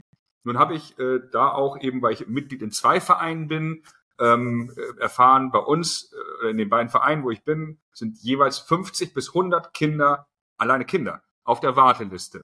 Und da habe ich mir auch äh, irgendwie Gedanken gemacht und gesagt, das kann doch eigentlich nicht sein, weil es bei uns im Verein immer auch Zeiten gibt, wo wenig Leute spielen. Beispiel Sommerferien. Viele sind verreist, sodass ich denke, Vereine, unabhängig von den Tennisfreunden Berlin, sollten jetzt mal darüber nachdenken, ob sie diesen Kindern dann in diesen Zeiten, wo die Plätze ohnehin frei sind, vielleicht ein Sonderferiencamp anbieten, Das damit die Kinder Idee. die Chance bekommen, auch wenn es so zwei Wochen im Jahr ist und es gibt überall genug Tennisschläger, die Ja. findet man über die Mitglieder, braucht man gar nicht kaufen, wo man Leuten im Prinzip fast kostenlos äh, den äh, anbieten kann, zwei Wochen mal Tennis zu spielen. Ja. Weil ich finde das so schade, dass die Kinder auf der Warteliste dann Ja. ähm, da und dann kennst du hier ein, kennst du da ein. Auch das habe ich schon mal gemacht, einem Freund geholfen, irgendwo da an der Warteschlange vorbeizukommen. Das kennen wir alle aus der Disco vielleicht. Mhm. Aber letztendlich, das ist ja eben auch eine ganz wichtige soziale Funktion, dass wir den Kindern die Chance geben, den 100%. Sport auszuüben. Weil ähm, ich sehe das dann bei vielen, dass die da fünf, sechs, sieben Mal die Woche spielen. Äh, aber sehe manchmal auch eben viele freie Plätze und denke, das müssen wir doch im digitalen Zeitalter irgendwie managen können Ja, dass dann da Kinder nur Sonntagszugang bekommen, so doof das ist, zwischen acht, aber wenn ich richtig geil drauf bin, Tennis zu spielen, ist es ja unsere Aufgabe, den Kindern die Chance zu geben, diesen Sport auszuüben. nee, absolut. Ich finde das auch eine tolle Idee, auch mit den Ferien. Da habe ich ein paar Gedanken zu. Also erster Gedanke, während der Pandemie war ja Tennis eine der wenigen Sportarten, die man nach wie vor ausüben konnte. Mhm. Und da muss ich sagen, als ich dann gesehen habe, dass hier die Kinder-Jugendtrainings nach wie vor stattgefunden haben, da war ich richtig stolz. Mhm. Weil ich dachte, wow, was wir hier geschaffen haben, Mhm. dass die sich weiter bewegen können, das ist ja richtig, richtig toll. So, das, äh, also das, da gehe ich vollkommen mit dir mit. Wir haben auch zwei Sommercamps für die Kids, die der Hakan organisiert mit seiner Akademie am Anfang der Ferien, am Ende der Ferien nochmal. Das funktioniert auch gut. Das ist allerdings hauptsächlich für äh, Vereinskids, die hier sind. Ja? Und wir haben ja 150 Kinder. Das ist natürlich eine Menge. Ähm, damit sind wir auch pickepacke voll. Du hast recht, also wir wir bekommen fast jeden Tag zwei bis drei Anfragen. Selbst im Winter bekommen wir sporadisch dann nur noch, Ja. aber auch Anfragen für Kids, Ja. auch für Erwachsene. Und während der Saison, kein Witz, per E-Mail zwei bis drei Anfragen pro Tag. Das ist abgefahren. Ja. Also es ist wirklich irre. Ähm, insofern, da ist ein unheimlicher Druck und für die Kinder, klar, da, da sich da nochmal Angebote zu überlegen, ist schön. der Gedanke dazu, natürlich, das muss auch irgendwer durchführen. Ne? Also da muss jemand da sein. Mhm. Und äh, das hat auch eine rechtliche Komponente, natürlich, weil Versicherung. Du kannst nicht einfach irgendwen, der nicht Mitglied ist, auf dieses Gelände lassen und dann unbeaufsichtigt sozusagen auf dem Gelände sein lassen. Das ist mit Kindern wirklich eine, eine, eine kritische Komponente. Verstehe. Und äh, sowas muss man einfach immer mit bedenken, Mhm. äh, wenn man solche Angebote auch schaffen will. Weil viele Sachen sind in der Theorie total schön äh, und machen auch total viel Sinn. In der Durchführung werden sie auf einmal deutlich komplexer, als man sich das am Anfang vorgestellt hat. Mhm. Und, also ich gebe ein Beispiel, nochmal auch so bauliches Beispiel, nicht immer ist es so, dass das, was man sich so vorstellt, was ein Verein sein könnte, auch tatsächlich sogar angenommen wird. Mhm. Beispiel, Tennis spielen ist eine schöne Sache, ist eine tolle ähm, körperliche Betätigung, aber wenn man T Tennis noch ein bisschen ambitionierter spielen will, muss man auch ein bisschen Fitnesstraining machen und solche Sachen. Ähm, Wäre natürlich dann toll, würde man vielleicht so eine Art Sportpark auf so einer Anlage auch noch mit anbieten, wo man ein bisschen Fitness machen kann. Und das haben wir am Anfang auch so alles durchdacht oder auch mal eine Yoga-Klasse oder was auch immer. Hm. Aber das muss halt irgendwer organisieren. Mhm. Und dann ist auch die Frage, wie viel benutzen das dann wirklich? Ne? Mhm. Deswegen ist es einfacher, schon bestehende Anwendungsfälle, die Mhm. man beobachtet hat, in eine neue Bahn vielleicht oder verbesserte Bahn zu bringen, Mhm. als dass man sich Anwendungsfälle überlegt, die dann vielleicht gar nicht stattfinden können. Mhm. Also das Kinderpunktspiel, das Jugendtraining, Genau, äh, ich überlege gerade, so was wirklich in fast jedem Verein äh, stattfindet. genau. Ne? Das hat man ja wirklich äh, fast überall und eben auch Gäste begrüßen. Wie wollen wir die begrüßen? Einfach sich mal darüber Gedanken machen. Fühlen die sich hier wohl? Ja. Und wie können wir es auch mit unseren Mitteln dann eben, die wir vielleicht nicht haben, dann wie die Tennisfreunde Berlin, ähm, wie können wir es verbessern Ja. für die Zukunft? Das muss ja der Ansatz sein eigentlich. Ja. Ja. Und ich finde, der Tennissport hat wahnsinnig viel Potenzial. Ähm, Ja, ich, ich, ich würde gerne noch auf das Thema Warteliste kurz Ja, okay. äh, ein bisschen rumreiten, Ja. weil das ein ak akutes Thema aktuell ist, weil ich da eine Idee zu habe. Ja. Ähm, Beispiel Hamburger Tennisverband, gibt ja auch einen Berliner Tennisverband und Berlin-Brandenburg, so viel ich weiß, ähm, äh, die da viel auch kooperieren. Mhm. Letztendlich ist es ja so, wenn jemand bei deinem Verein nicht spielen kann, das ist ja auch absehbar, dass in den nächsten ein, zwei, drei, vier Jahren keine weiteren Leute aufgenommen werden können dann müssten doch eigentlich diese Anfragen an eine zentrale Adresse, das kann nur der Berliner Tennisverband sein, Ja. wo es ein Ampelsystem Schön. gibt, wo neben jedem Verein, bei euch ist die Ampel auf Rot, wir nehmen keine Mitglieder auf, bei den 150 anderen Vereinen ist die Ampel dann entweder auf Grün oder auf Rot oder eben nur Kinder, also dass man auch keinen hohen administrativen Aufwand hat. Ja. Und die Vereine, die eben sowieso keinen Bock haben, äh, irgendwie da Anfragen Ja. äh, von der allgemeinen Bevölkerung zu bekommen, wo man zwei oder drei Bürgen braucht für einen Verein, die können dauerhaft auf Rot ihre Ampel stellen und haben niemals Stress. Aber so sehe ich doch, wenn ich in Berlin Tennis spielen möchte oder in Hamburg Tennis spielen möchte, wie und an wen kann ich mich wenden? Und wenn alles auf Rot ist, jo, da haben wir ein Problem, dann weiß ich, ich muss umziehen nach München. Aber äh, es wird ja hier und da immer mal auch in der Peripherie Ja. Vereine geben, Ja. die Leute suchen. Ich habe das- das, das führt mich zu einer Idee. Also ich äh, denke, dass du, dass du da recht hast und das könnte zum einen an offizieller Stelle passieren, es könnte aber zum anderen auch in der Interaktion der Vereine untereinander passieren. Also zum Beispiel der Hakan, habe ich eben gesagt, ähm, hat das ja hier mit gegründet und ähm, der hat noch ein paar andere Tennisvereine hier in Berlin unter seinen Fittichen, wo er auch mit seinem Coaching-Team die Trainer, äh, die die die Mitglieder coacht. Und ähm, hier gibt's einen Verein, der ist ein bisschen außerhalb, wo wir auch unsere Wintertrainings haben in Reinickendorf, der ITC.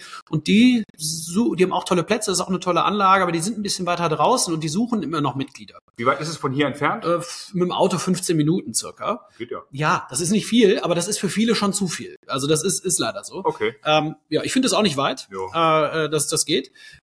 Und aber was ich jetzt gerade denke, man könnte das offiziell machen, man könnte aber auch natürlich sich vielleicht selber eine Liste von zwei, drei Vereinen im Verein selber anlegen und sagen, standardmäßig, pass auf, wir haben keinen Platz mehr, Ja. guck doch mal hier. Ist ja Autoresponse fast. Ja, ja, genau.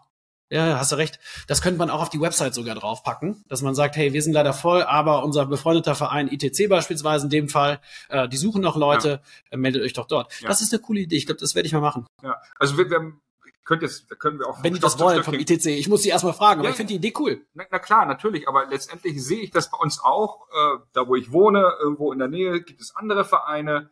Und ja, auch da äh, muss es ja ehrenamtliche Menschen geben, die sich diese Zeit auch nochmal nehmen und sich dann mit den anderen So Vereinen vernetzen. So ist Aber es. ich glaube, das wäre aller Ehren wert, Ja, weil äh, ich finde das so schade, gerade Kindern ja, irgendwie zu sagen, nee, du kannst hier nicht spielen und du wirst hier nicht spielen ja. und das wird sich eigentlich auch nicht ändern in den nächsten fünf Jahren. Der Hakan, der kann das gar nicht. Der, das ist ein total lieber Kerl, der kann keinem Kind irgendwie absagen. Das ist auch ein bisschen, äh, also, er, er managt das sehr gut, aber das ist so ein bisschen seine sehr positive, äh, weiche Ja, Seite. ja. Und ähm, ich habe das schon ein paar Mal hier erlebt, wenn dann irgendwie die Kids dann draußen am Zaun standen, die Mütter sind dann vorbeigelaufen und dann haben die mal gefragt, gibt's hier, wenn die Kindertraining gesehen haben, gibt's noch die Möglichkeit, da mitzumachen? Ja. Und da hat der Hakan doch das ein oder andere Mal da die Kids nochmal mit reingenommen.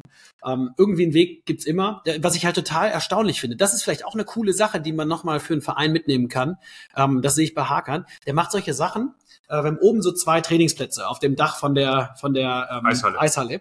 Und äh, das sind, da finden eigentlich auch die Kindertrainings statt. Und die liegen direkt aneinander, da ist auch kein Zaun dazwischen. Und was die manchmal machen da oben, ist, dass die bei den ähm, bei den Sommercamps spielen die ähm, Tennis-Baseball. Mhm. Und dann sind da die 30 Kinder auf diesen beiden Plätzen und alle haben irgendwas mit Tennis zu tun. Also wenn man kreativ wird, Mhm. kann man auch sehr viel größere Gruppen mit dem Sport in Mhm. Kontakt bringen. Super Hinweis, super Hinweis, weil das äh, denke ich auch. Es gibt relativ viele Kinder, die äh, automatisiert zum Tennistraining angemeldet werden Ja, und dann äh, manchmal auch nicht erscheinen. ja, Auch da sage ich, in im digitalen Zeitalter, ähm, und das ist sicherlich dann die hohe Schule, aber dass da es da den Nachrücker gibt für die, die halt glühen und die richtig Bock haben. ja, Das ist, finde ich, so schade, weil manchmal gibt es dann so äh, Kinder, die dauerhaft äh, zu zweit, zu dritt Training haben und wir beide wissen ja auch, zu viert ist eigentlich ideal Ja. kriegt man gut abgebildet. Zu sechst wird die Luft langsam dünn, aber Ja. auch das geht geht zur Not. geht, äh, hängt immer von der Spielstärke ab und vom Alter. Ähm, und dass man da irgendwie echt kreativ wird oder die digitalen äh, Tools nutzen kann. Ja, ja, Stichwort Digitalisierung. Ähm, also ähm, Book and Play ist eine, ich auch, kann ja auch mal einen Mitbewerber hier nennen, äh, weit verbreitete Buchungsplattform. Du hattest sie genannt, ähm, eBusy. eBusy. Es gibt sicherlich Book and ganz Play kannte ich noch gar nicht. ja, es gibt Okay. ganz, ganz viele Anbieter. Ja. So, ähm, das ist das eine. Welche Tools nutzt ihr, welche Software nutzt ihr, um die Verwaltung des Vereins hier zu machen? Rechnungsstellung, Ja. Inkasso. Ja, Auch da gibt es, da werde ich eine Sonderfolge nämlich äh, machen in den Ja. nächsten Wochen, Ja. weil es in Hamburg da gesponsert von der Alexander Otto Sportstiftung äh, eine Digitalisierungswelle von verschiedenen Vereinen cool. gab. Ja, Die wurden mit 15.000 Euro, glaube ich, unterstützt, 20 Super. Vereine. Und die haben echt da einen Riesenschritt nach vorne gemacht, weil durch diese digitalen Lösungen in der Administration, gerade im Bereich Finance und Inkasso, ne, Mitgliedsbeitrag noch offen, wir kriegen noch 30 Euro für die Platzbuchung, hat man natürlich da einen enormen Einspareffekt an Korrekt. Zeit und an Kosten. korrekt. Und da ähm, glaube ich, dass das das Ehrenamt auch attraktiver macht. 100 Prozent. Wenn man da nicht denn sagt, lieber Herr Ole Tillmann, können Sie mal bitte nochmal Mahnwesen die Rechnungen versenden. Also, das Thema, das Thema Low Maintenance Mhm. gilt für die Infrastruktur der Plätze, aber gilt natürlich auch für die Verwaltungsaufgaben. Wir fragen uns immer, wie können wir so wenig Arbeit wie notwendig in diese Prozesse reinstecken. Digitalisierung ist da für mich der Schlüssel. Und ich habe eben gesagt, wir haben uns immer als so eine Art Start-up auch verstanden und versucht, uns so schlank wie möglich, ja, im Start-up-Bereich sagt man so Lean Startup, so schlank wie möglich zu, zu, zu bleiben. Und dann war klar, dass wir erstmal einen digitalen Datenraum brauchen. Also wir benutzen Google Drive. Mhm. Da sind alle unsere Daten ähm, hinterlegt Mhm. und darauf haben alle im Vorstand Zugriff. Das ist ein Punkt. Der zweite Punkt ist, dass natürlich auch die Vorstandsmitglieder auch sehr geschäftige Personen sind, teilweise auch viel reisen. Und wir immer gesagt haben, wir müssen dazu in der Lage sein, dies, das Management dieses Vereins auch ortsunabhängig zu machen. Das heißt, dann sitzt vielleicht mal einer im Urlaub auf Mallorca, ähm, die andere Person ist vielleicht gerade arbeiten in Berlin oder in Frankfurt und man kann trotzdem über WhatsApp beispielsweise kurze Umfragen machen. Ja? Wenn man das schlau nutzt, äh, mit dem Umfragetool kannst du ganz schnell so Stimmungsbilder erzeugen oder sogar auch wirklich wirksame Entscheidungen treffen. Das ist für uns jetzt das zweite Tool. Also einmal dieses Google Drive ist ganz wichtig, dann, ähm, äh, dann WhatsApp, dann für die Mitgliederverwaltung nutzen wir eine, eine Software, die heißt Kurabu. Kurabu. Kurabu, das Mhm. ist so im Digitalisierungsbereich äh, super. Die helfen uns ganz toll, ist auch ein Startup und die lernen und wachsen auch mit uns zusammen. Dann äh, haben wir natürlich auch ein sehr gutes Verhältnis zu unserer Bank, die uns mit unterstützen. Also, dass wir da überhaupt die Daten auch so angeliefert bekommen und anliefern können, dass da eben das Geld eingezogen werden kann und so. Das macht aber alles unser Finanzvorstand, der CFO, der, der Arthur, der könnte das noch genauer erklären. Mhm. Ähm, das ist das nächste Tool, was wir benutzen. Dann eben dieses Online-Buchungssystem. Dann haben wir alle drei Plätze jetzt beim Umbau so ausgerichtet, dass wir eine Wingfield-Anlage da drauf haben könnten. Theoretisch auf einem haben wir sie auch. Mhm. Wingfield kennst Kenn du, ich, ne? ja. Äh, wir haben das so, wir wussten nicht, wie gut es angenommen wird äh, und haben dann gedacht, komm, wir legen jetzt mal überall Kabel hin. Zur Not äh, kann das dann auf jedem Platz landen, wissen wir noch nicht. Haben jetzt die erste Saison leider technische Probleme gehabt, aber das ist noch ein weiterer Digitalisierungsfaktor. Und ansonsten halt für die Kommunikation, für mich das wichtigste Tool, auch ganz zu Anfang, um Neumitglieder zu bekommen, war die Website. Mhm. Und dann, also da benutze ich Squarespace, ganz simpel aufgesetzt, kosten 20 im Monat und das habe ich da einfach gestaltet mit dem Logo und irgendwie freundlich gemacht und ein paar Mhm. Fotos draufgesetzt. Dann äh, benutzen wir Instagram, das haben wir auch sehr früh ähm, äh, etabliert. Mhm. Das haben am Anfang auch noch nicht so viele gemacht, aber das ist natürlich auch was, wo du zeigen kannst, wer du als Verein eigentlich bist. Mhm. Und ja, das sind eigentlich so die wichtigsten digitalen Werkzeuge. Aber wenn man so schlank wie möglich sich aufsetzt, dann passt die, das Management eines solchen Vereins auch in einen sehr durchgetakteten Kalender Mhm. rein. Das funktioniert. Mhm. Und letzter Punkt, der hat aber nichts mit der Digitalisierung zu tun, sondern eher wieder mit diesem Gemeinschaftsgedanken, der beispielsweise auch bei unserem Vorstand gilt. Ja, also wir haben ein super Vorstandsteam. Jeder rennt für den anderen, auch wenn das eine Fußballmetapher ist, aber Mhm. die passt auch hier. Mhm. Oder jede rennt für den anderen. Es ja, sind ja nicht nur Männer bei uns, sondern auch Frauen. Mhm. Und die, wir, wir sind Freunde, Mhm. Tennisfreunde. Tennisfreunde. Ja, wir haben uns auch über den Tennissport kennengelernt. ja. Wir kommen dann aber auch hier hin und wir sind Freunde miteinander. Und das ist, glaube ich, äh, der Erfolgsfaktor, weil da ist niemand, der nervt oder der irgendwie gegen die Sachen ist, sondern, keine Ahnung, der, ich schaff's mal vielleicht nicht, auf eine E-Mail zu antworten. Wir haben aber zu dritt Zugriff auf das E-Mail-Postfach, ja. Äh, dann geht da sofort jemand anders rein und übernimmt das. Oder der Arthur schafft's mal nicht, irgendwo eine Rechnung zu begleichen. Ich bekomme die Mahnung geschickt, dann mache ich das halt für ihn und informiere ihn, dass es passiert. Mhm. So, und das ist natürlich äh, die- dieser Spirit. Mhm. Wenn alle für alle mitdenken, ja, es hört sich jetzt so nach einem Idealszenario an, aber es ist tatsächlich so bei uns, dann ist natürlich für den Einzelnen nicht viel zu tun. Mhm. Und somit ist das Ehrenamt dann auch attraktiv, Genau. weil man ja unter Freunden das macht. Auch da hat man ja äh, bei, jetzt versuche ich mich in die Lage der ehrenamtlich äh, Tätigen zu versetzen, die ähm, äh, in einem existierenden Verein, der 100 Jahre alt ist oder Ja. 80 Jahre alt ist, äh, da irgendwie reingewählt wird als Jugendwart und dann sind da ja schon sechs, sieben, acht andere im Vorstand.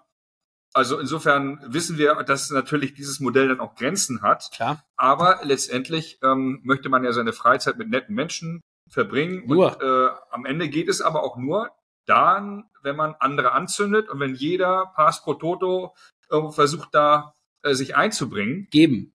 Und, und was macht ihr konkret mit Leuten, die vom Stamme Nimm sind? Ich muss da mal so ein bisschen drauf rumreiten, weil das eben auch relativ weit verbreitet ist. Also, oder was würdest du mit Leuten machen, wo du merkst, ähm, die lassen ihren Kram hier stehen und, und die meckern nur oder äh, die, die äh, Also machen den Föhn kaputt in den wunderschönen Umkleidekabinen hier. das haben wir glücklicherweise nicht, so ein Ja. Verhalten. Ähm, also erstens ist es wichtig für uns alle im Vorstand, dass wir mit gutem Beispiel vorangehen. Und zwar alle. Dass wir eben zeigen, dass wir gerne bereit sind, auch eine Extrameile zu gehen, die für alle nützlich ist. Wir haben noch darüber hinaus einen erweiterten Vorstand von Personen, die Rollenfunktionen haben, wie zum Beispiel mit dem Wingfield-System und IT. Das macht der Juri, der ist nur dafür zuständig. Für Wingfield. Für Wingfield und das IT-System hier im Haus, ja, Ah, cool. Internet. Oder ähm, Christoph, der ist, äh, den haben wir so als, äh, so, der ist jetzt Operations sozusagen, das machen wir im nächsten Jahr noch mal ein bisschen mehr. Der ähm, kümmert sich darum, dass das Haus immer sauber ist. Ja, und das, das sind sozusagen ist der erweiterte Vorstand. Das sind Personen, die gerne bereit sind, eben zu unterstützen und die dann bestimmte Rollen geben. Ich habe eben gesagt, ich habe jede Tätigkeit runtergeschrieben Mhm. und ich habe jede Tätigkeit auch bestimmten Rollen zugeordnet. Mhm. Das habe ich damals mit dem Christoph zusammen gemacht. Äh, der hat auch äh, ein eigenes Unternehmen und mh, hatte auch viel Erfahrung auch mit Unternehmensberatern und dann haben wir sozusagen das geguckt, wie kann man, wie können wir uns noch besser organisieren, dass die Aufgaben nicht alle an einer Person Last hängen. auf vielen Schultern verteilen. Korrekt, genau. Und da ist eben dieses Rollensystem sehr, sehr nützlich. Und ähm, dann gibt's natürlich dennoch, also das ist sozusagen der, der, der, der Kern von Mhm. Menschen, die hier vorweggehen und die zeigen, ich mache was für den Verein, ich mache das umsonst. Ich kommuniziere jede Sache, die hier von irgendwem gemacht wird, auch intern über unsere WhatsApp-Gruppe, Mhm. damit diese Menschen auch, im Englischen würde man sagen, Exposure bekommen, damit die eben, damit das gesehen wird. Ja. Weil ich finde, tue Gutes und sprich darüber. Ja. Und wenn jemand anders was Gutes tut, sprich bitte auch darüber. Ja. Und dann geht das über die WhatsApp-Gruppe an alle und dann sehen die, ah, Christoph hat sich wieder äh, um das und das gekümmert. Oder Juri probiert jetzt zum 18.000. Mal unsere Wingfield-Anlage zu reparieren. Oder whatsoever. Mhm. Und dann sieht man die auch in Aktion. Das ist ganz wichtig. Also ich schreibe das nicht einfach nur als Text, sondern ich mache ein Foto, wie die beispielsweise in dieser Tätigkeit gerade sind. Mhm. Und äh, das versuche ich mit allen möglichen Personen zu machen, dass man auch zeigt, diese Aufgaben, die sind, also das sieht ja, hier ist immer alles sauber und alles aufgeräumt. Mhm. Aber das ist ja nicht, weil hier irgendwie per Geisterhand das passiert, sondern weil wir uns so organisieren und weil es Menschen gibt, die das machen. Mhm. Und das ist sozusagen ein Punkt, ja. Also, dass wir mit gutem Beispiel vorangehen. Die Spülmaschine muss ausgeräumt werden, dann macht man das halt. Mhm. Und es gibt natürlich immer Menschen, die das vielleicht so gar nie gelernt haben, zu Ja. Hause nicht gelernt haben. Die, das finde ich, kann man auch gar nicht verurteilen. Es ist einfach bei manchen Menschen ist das halt nicht so da. Ja. Und ähm, ich probiere dann über einmal diese Kommunikation derer, die als Role Model sozusagen funktionieren, das Gefühl zu erzeugen. Und das andere ist, dass, dass ich immer wieder versuche zu kommunizieren, auch bei unseren Vorstandsversammlungen oder äh, sorry, Mitgliederversammlungen beispielsweise, wo man dann auch ein paar mehr Leute erreicht, dass man versucht, seine egoistischen Motive und die altruistischen Motive miteinander in Einklang zu bringen. Also ich gebe dir ein Beispiel, Ja. ja. weil jeder Mensch ist auch egoistisch. Ich Ja, bin auch egoistisch. Ich will auch äh, meine Sachen haben, aber ich bin auch Teil eines sozialen Systems. Und ich gebe jetzt ein Beispiel. Zum Beispiel, wenn man jetzt irgendwie grillt. Ja. ja bring Würstchen mit für dich selber, aber bring noch so viele Würstchen mit, dass mindestens eine weitere Person auch satt werden kann. So, das heißt, wenn du, wenn zehn Leute auf einmal für zehn Personen nochmal äh, Würstchen mitbringen, hast du auf einmal viel zu viel von allem und es können dann auch Menschen satt werden, die vielleicht vorher gar nicht mit eingeplant waren. Und das finde ich äh, äh, wichtig. Also bei jeder Aktion, die du für dich selber machst, wie kannst du diese Aktion so gestalten, dass mindestens eine weitere Person auch davon profitiert? Mhm. Aber wie machst du das denn, wenn du äh, Leute hast, die sich nicht einbringen in die Gemeinschaft? Die wird man immer haben und ich finde, das muss man auch akzeptieren, dass das so ist. Und ich glaube, wenn die kritische Masse derer, die sich einbringen wollen und die, die was für den Verein tun wollen, wenn die groß genug ist, dann glaube ich, dass man äh, darüber eben diesen positiven Vibe auch erzeugen kann. Aber diese Menschen müssen sich auch untereinander vernetzen. Und auch da gibt es ganz viele sozialtheoretische Studien zu ähm, arbeiten, wie soziale Netzwerke eben entstehen. Und ähm, es ist wichtig, dass eben diese Gebergruppen, dass die sich vernetzen und dass die stark genug werden. Das ist, aber das ist wirklich das A und O. Mhm. Und man muss diese Menschen auch detektieren. Also ich habe jetzt gerade eben gesagt, Juri und Christoph sind so, so Positivbeispiele bei uns im Verein, die nicht im Vorstand sind, aber die trotzdem viel ihrer Freizeit damit verbringen, dass das hier alles läuft. Und das sind, ich, ich sage immer, das sind so Energien, die spürt man bei Menschen. Mhm. Und dann kann man gucken, wie kann man die vielleicht in die Bahn lenken, ähm, sodass die dann äh, für die Gemeinschaft auch nützlich sind. Mhm. Und wenn man genügend dieser Personen hat, dann kann man auch ein paar aushalten, die das nicht machen. Und ich muss sagen, ich bin jetzt hier in dem Verein ja auch selber Organisator und guck sozusagen hinter die Kulissen. Ich bin aber auch in anderen Vereinen selber noch als Mitglied. Da komme ich nur manchmal hin zum Spielen. Und da bin ich auch auf der anderen Seite. Das heißt, zum Beispiel bin ich da emotional in diesen Verein auch gar nicht so investiert. Mhm. Also das, das Wenn da einer um die Ecke kommt und sagt, und dann sagst du auch so, ja, hm, ist halt so, wie es ist. ja. Genau. Und das heißt also, wenn ich mich hier als Vorstand sozusagen emotional aufgeladen wenn ich mir wünschen würde, jeder muss aber das gleiche emotionale Invest haben, Nee, ja. dann gehe ich nur von mir aus. Ja. Aber wenn ich selber in einem anderen Verein bin, spüre ich ja selber, ah, okay, hier bin ich ja selber emotional gar nicht investiert. Okay, das heißt, ähm, es gibt einfach manche Menschen, die nutzen einen Tennisverein einfach so, dass sie auf den Platz gehen, immer mit der gleichen Person spielen ja. und dann wieder gehen und auch sonst keinerlei Verbindung haben. Und es gibt die, die voll investiert sind, mit ihrer. Familie da sind und die noch viel mehr für die Gemeinschaft tun wollen. Und beide Use Cases sind okay. Ja. Die muss man akzeptieren. Nur, man muss sich immer fragen, wie viel Zeit will man selber investieren da rein, wie viel Zeit will man da verbringen und ähm, darauf dann optimieren. Also sicherlich ist es elementar, dass man Plätze verfügbar hat. Auch da seid ihr sicherlich irgendwo an einer Grenze angelangt.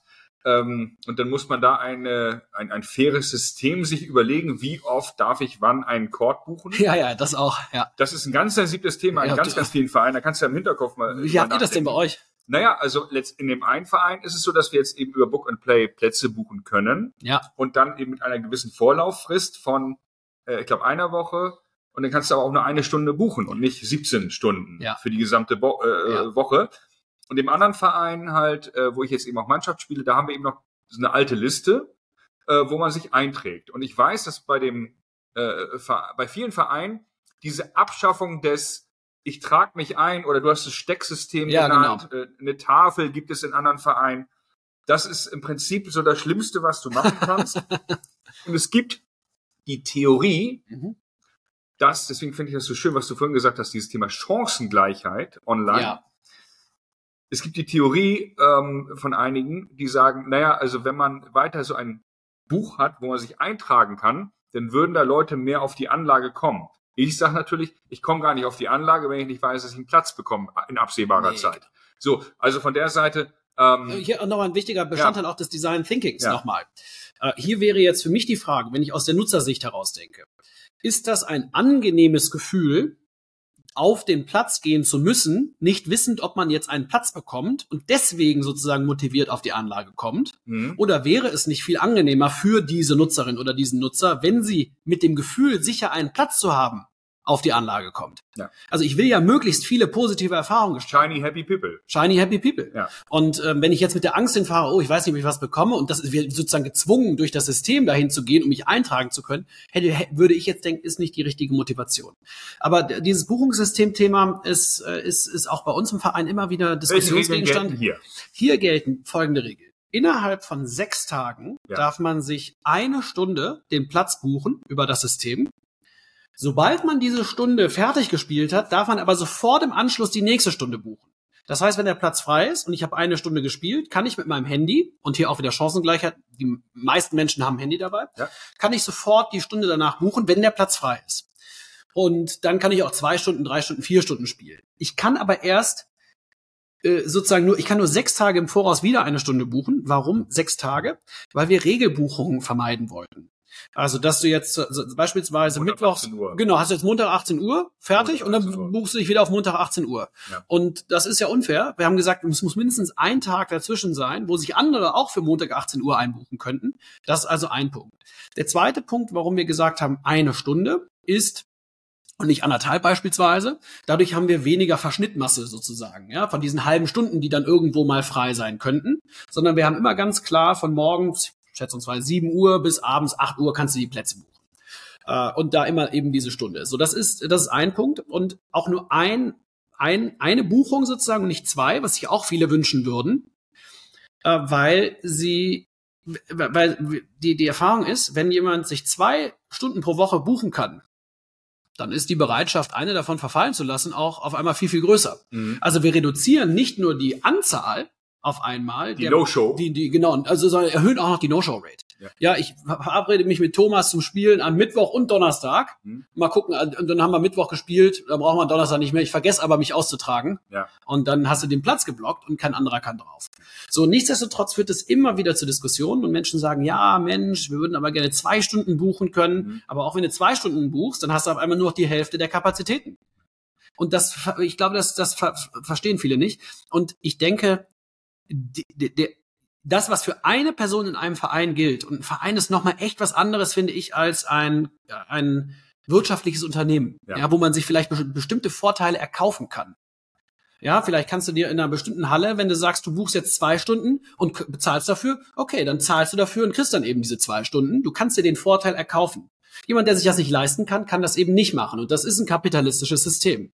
Wir aber sind ein gemeinnütziger Verein. Und in einem gemeinnützigen Verein, meiner Meinung nach, muss immer die Regel, die für eine Person gilt, gleichermaßen für alle anderen Mitglieder auch gelten können. Mhm. Es darf keinerlei, auch nicht für den Vorstand Mhm. oder für irgendwen, der sich in irgendeiner Weise besonders verdient macht um den Verein, irgendwelche Vorzüge geben. Mhm. Und das ist hart, äh, das zu begreifen, weil das eben äh, bedeutet, oh, ich stecke da vielleicht viel Zeit rein, aber ich tue es für die Gemeinschaft. Mhm. Und da, da ist bei vielen auch die Grenze erreicht. Hm.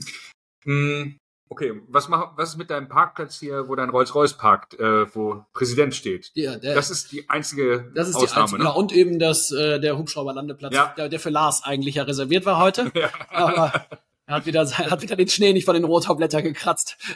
ja, In der Tat gibt es ja hier einen Hubschrauberlandeplatz vom Bundeswehrkrankenhaus. das stimmt. nennen. Hast du gesehen? Ja, habe ich gesehen, Ja. hab ich gesehen. Ich habe ja, hab mich ja hier umgeschaut. Ja, der, der limitiert uns so ein bisschen. Äh, nicht, das ist natürlich gut, dass es den gibt, äh, aber äh, der, der, das war mal eine Diskussion wegen Flutlicht. Ähm, Ah. Höhe Flutlichtmasten, ne? Ah. weil in der Umgebung von solchen Hubschrauberlandeplätzen gelten nochmal besondere Regeln. Ja. Ja, ja, da muss man dann auch drauf achten. Ja, nee, aber ansonsten gibt's hier keinerlei äh, Privilegien und ähm, Auch nicht für Mannschaft. Andersrum gefragt, wie macht ihr das Mannschaftstraining? das ist das einzige Privileg, das äh, tatsächlich die Mannschaftsspielerinnen haben, dass sie nicht nur eine Stunde pro Woche haben, sondern vielleicht noch sogar eine weitere Platzbuchung haben im Mannschaftstraining. Okay. Ja. Aber die haben dann schon ihren Montagstermin? Ja, das aber Oder das findet, sie immer wieder neu das findet los? auf den oberen Plätzen statt, Mhm. ähm, äh, auf den Trainingsplätzen. Die haben ein bisschen schlechtere Platzqualität. Ich Weil, wollte gerade sagen, ich höre das so ein bisschen raus. ja, ja, die sind aber okay. Fürs Ja. Training sind die gut. Ähm, äh, und dann findet da meist das Training statt. Mhm. Und dann können sich die Mannschaftsspielerinnen und Spieler natürlich parallel mit ihrer, mit ihrem normalen Kontingent noch eine Stunde dazu buchen, Okay. dass man dann zwei Stunden hat. Aber die haben nicht jede Woche Mittwoch 18 Uhr Mannschaftstraining. Ja, doch, doch, das gibt's, aber eben Doch. auf den oberen Plätzen. Oberen, okay. Genau. Okay. Und die werden auch von unserem Trainerteam ganz normal durchgeführt und die, ähm, die werden auch bezahlt ganz normal. Ne? Also das ist sozusagen. Aber dennoch haben sie diese Möglichkeit, einmal pro Woche zusätzlich zu ihrem sonstigen Kontingent zu spielen. Und das ist der einzige Vorteil, den ein normales Mitglied sozusagen zu einem anderen Mitglied hier hat. Das muss man aber auch so hervorheben, weil auch das ist vielen nicht bewusst. Sagen, ja, Mann, würden aber gerne noch mal zwei Stunden und so weiter. Ja, aber Ja. im Prinzip bist du schon privilegiert. Genau. Aber auch hier, warum ist das uns wichtig als Verein? Weil wir in der Satzung als Unternehmenszweck haben, den Tennissport zu fördern. Und zwar in zwei Verbänden. Das ist der TVBB, Tennisverein, äh, Tennisverband Berlin-Brandenburg. Ja. Und der FVT, Fachvereinigung Tennis, ist so ein Berlin-typisches Ding. Ähm, und da ist es unsere Aufgabe, als Verein den Tennissport zu fördern. Das heißt, der Mannschaftssport ist förderungswürdig und deshalb priori prioritär von Ja. uns als Verein zu fördern. Ich würde es gerne noch ergänzen, weil ich glaube, dass Mannschaften neben Kindern und Jugendlichen und Familien, Mannschaften können das Herzstück eines Vereins sein. 100 Prozent. Und ähm, äh, es sind oft, so stelle ich es fest, die Herren 40, äh, Herren 50 Mannschaften. Ich rede jetzt vielleicht so ein bisschen über Hamburg, äh, weil äh, ne, wenn Kinder auf die Welt kommen, hören viele Leute auf und spielen weniger in der Mannschaft und dann sind die Kinder alt genug und dann sind die Leute auch wieder geselliger und entspannter und Ja. so. Ähm, äh, es mag auch Vereine geben, wo es andersrum ist oder wo eben es viele Damenmannschaften gibt, aber in der Regel gibt es, glaube ich, ein bisschen mehr Herrenmannschaften Genau. und auch mehr in der Jugend, mehr äh, Jungsmannschaften als Mädchenmannschaften. Das ist leider so. Das meinte ich eben auch mit der Struktur unseres Vereins. Ja. Weswegen wir so auch immer versuchen, das auszugleichen. Aber es gibt einfach mehr Männer, Ja. die äh, Tennis spielen als Frauen. Ja. Und da ist es doch elementar, dass man da das sich auch vor Augen führt und ähm, ja, äh, eine gesunde Balance findet zwischen Privilegien, das heißt in dem Fall wirklich das Privileg, zwei Stunden am Stück trainieren zu dürfen auf Platz vier und fünf. Ähm, und that's it. Dann ist es auch gut.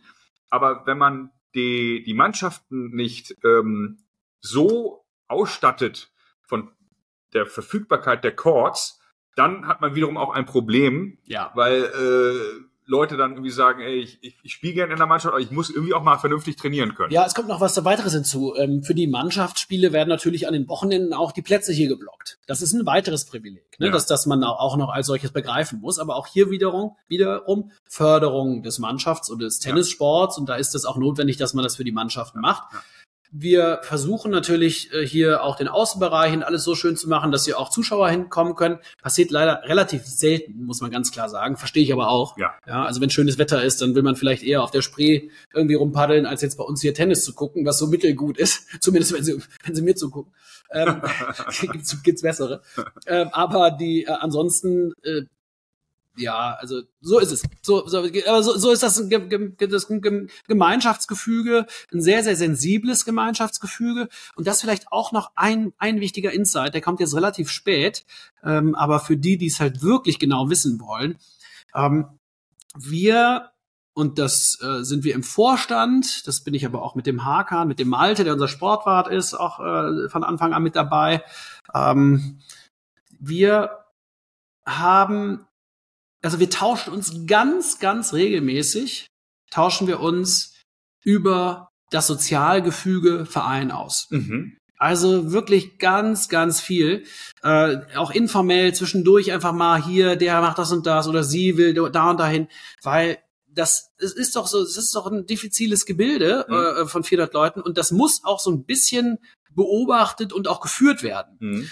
Äh, das heißt jetzt nicht über Verbote und Regeln, sondern mhm. einfach nur äh, der, zum Beispiel, äh, du kennst das aus deinen eigenen Mannschaften, man altert, und dann hat man vielleicht eine Herren 30 äh, und die wird dann auf einmal in Großteilen eigentlich fast eine Herren 40. Ja. Dann willst du eine Herren 40 anmelden, aber auf einmal können dann keine Herren 30 mehr gemeldet werden. Es gibt aber noch ein paar, die sind aber eigentlich noch, noch nicht 40. Ja. Was macht, so? Ja, schwer, aber du musst das mit beobachten. Ähm, und kommunizieren. Und kommunizieren untereinander. Ja. Ah, okay, wir sind jetzt eigentlich hier äh, so, oder die, die Trainingsintensität bei einer Person ist nicht so groß ja. und äh, die anderen entwickeln sich aber weiter. Und das ist ja ein total organisches Gebilde, was da die ganze Zeit ist. Und das musst du ständig moderieren. Im, Im Unternehmen nennt, nennt man das Personalplanung. So ist es. Genau. Und man muss eigentlich nur, das habe ich jetzt auch getan, als ich in meinen alten Verein wieder zurückgekehrt bin, einfach auf die Meldelisten gucken und dann eben auch fragen Sie mal, habt ihr überhaupt noch Platz für mich und meine anderen beiden Freunde? Und die sagen, jo, gerne, wir kennen euch ja von früher, ihr seid herzlich willkommen. Aber auch da will man ja niemanden den Platz wegnehmen. Und so sind dann ein, zwei in die Herren 50 gerutscht und wir nehmen quasi diese Plätze in der Herren 40 ein.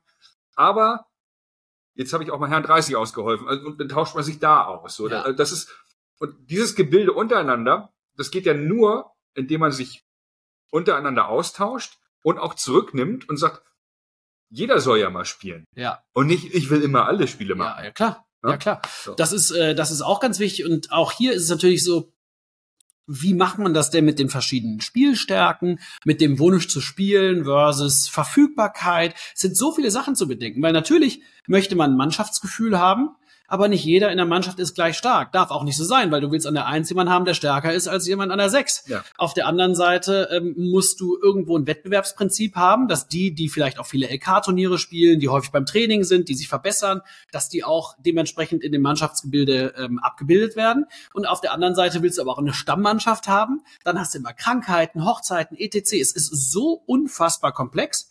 Personalplanung ist das Ding, darüber reden und zwar regelmäßig, ähm, wie sind die Entwicklungen und äh, dann eben das dementsprechend auch anzupassen. Hm. Wunderbar. Wir begeben uns so langsam auf die Zielgeraden. Super. Ich weiß gar nicht, wie man das beim Tennis. Äh, Fünfter äh, Satz. Genau, fünfter äh, Satz. Genau. Wir Tiebreak. Wir sind im fünften Satz. Anderson gegen Isner. Ja. Äh, Wimbledon. äh, wir, hauen, wir stehen bei, äh, wie ist es? 18. Mahut. Mahut. War es nicht Mahut? Was Mahut? Mahut. Der Franzose. Äh, ich, ich, weiß, ich weiß, ich weiß nicht, Andersen ist die bei äh, Wimbledon irgendwo äh, sich einen Ass nach dem anderen um die Ohren gehauen haben. Dieses 69, 67. Ja, irgendwie ja, Ich sage, es war Isner Mahü, aber ich bin mir nicht ganz sicher. Jetzt, jetzt, bin ich unsicher. Nee, ich glaube, nee, also ich glaube, Andersen, Isner, die sind nicht so weit gekommen, aber also nicht bis irgendwie 69 oder sowas, aber die haben auch sich äh, auch so einen Kampf bis in die, ich glaube, 25 ja, zu 27 oder sowas geliefert und nur Asse um die Ohren gehauen. Also ich glaube, wir haben ganz, ganz Da sind wir jetzt gerade. genau, da sind wir. da sind wir.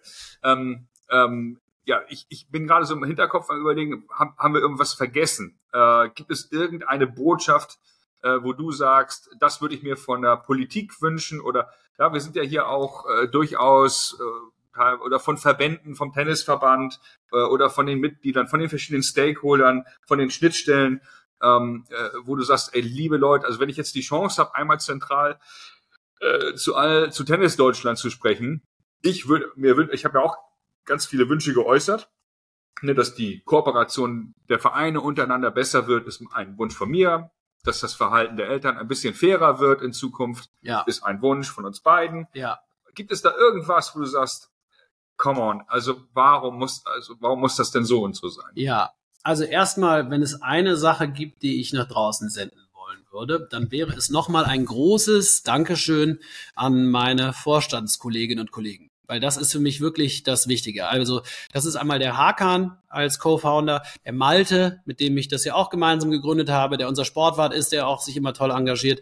Das ist Arthur als unser Kassenwart, das ist unser zweiter Vorsitzender André, das sind Maru, äh, die bei uns wahnsinnig viel hier auch leistet und hier einmal im Jahr auch äh, das äh, Clubturnier mitmacht mit dem Malte zusammen. Das ist die Natalie und das ist die Charlotte, die auch ihre ganze Freizeit hier reinstecken und das hier mit am Laufen halten und ähm, das, das ist für mich, äh, das ist für mich der, der, ja, einfach ganz toll, auch mit Arthur, dass wir hier so, äh, so, so eine, so eine lebendige Vorstandsgemeinschaft haben, die das hier alles mit vorantreibt. Also das ist für mich das Erste, was ich nach außen senden wollen würde. Ähm, ein großes Dankeschön. Und dann nach außen insgesamt äh, in, in die Tenniswelt wäre es mir wichtig, dass wir alle noch mehr begreifen, was für ein großes Geschenk dieser Sport eigentlich ist äh, und äh, dass wir noch viel mehr Werbung dafür machen und den auch ein bisschen entstauben. Äh, Das ist das ist das ist wichtig, weil ich weiß, es gibt so strukturelle Probleme, auch so Verbandsprobleme oder so auf, auf großer, auch nationaler Ebene, warum es hier vielleicht nicht ganz so äh, gut läuft wie vielleicht in anderen ähm, Bereichen oder in anderen Ländern. Aber insgesamt, dass, dass man sozusagen diesen Sport weiter promotet und möglichst vielen Kindern ermöglicht, in Kontakt damit zu kommen. Weil ich glaube, für die sozialen Fähigkeiten, für die motorischen Fähigkeiten gibt es auch unter Anbetracht der Tatsache, dass er relativ risikoarm ist, was Verletzungen angeht. Relativ, ne? Weil Ja. also im Vergleich zu Fußball zumindest oder anderen Sportarten, Hockey Ja, ja.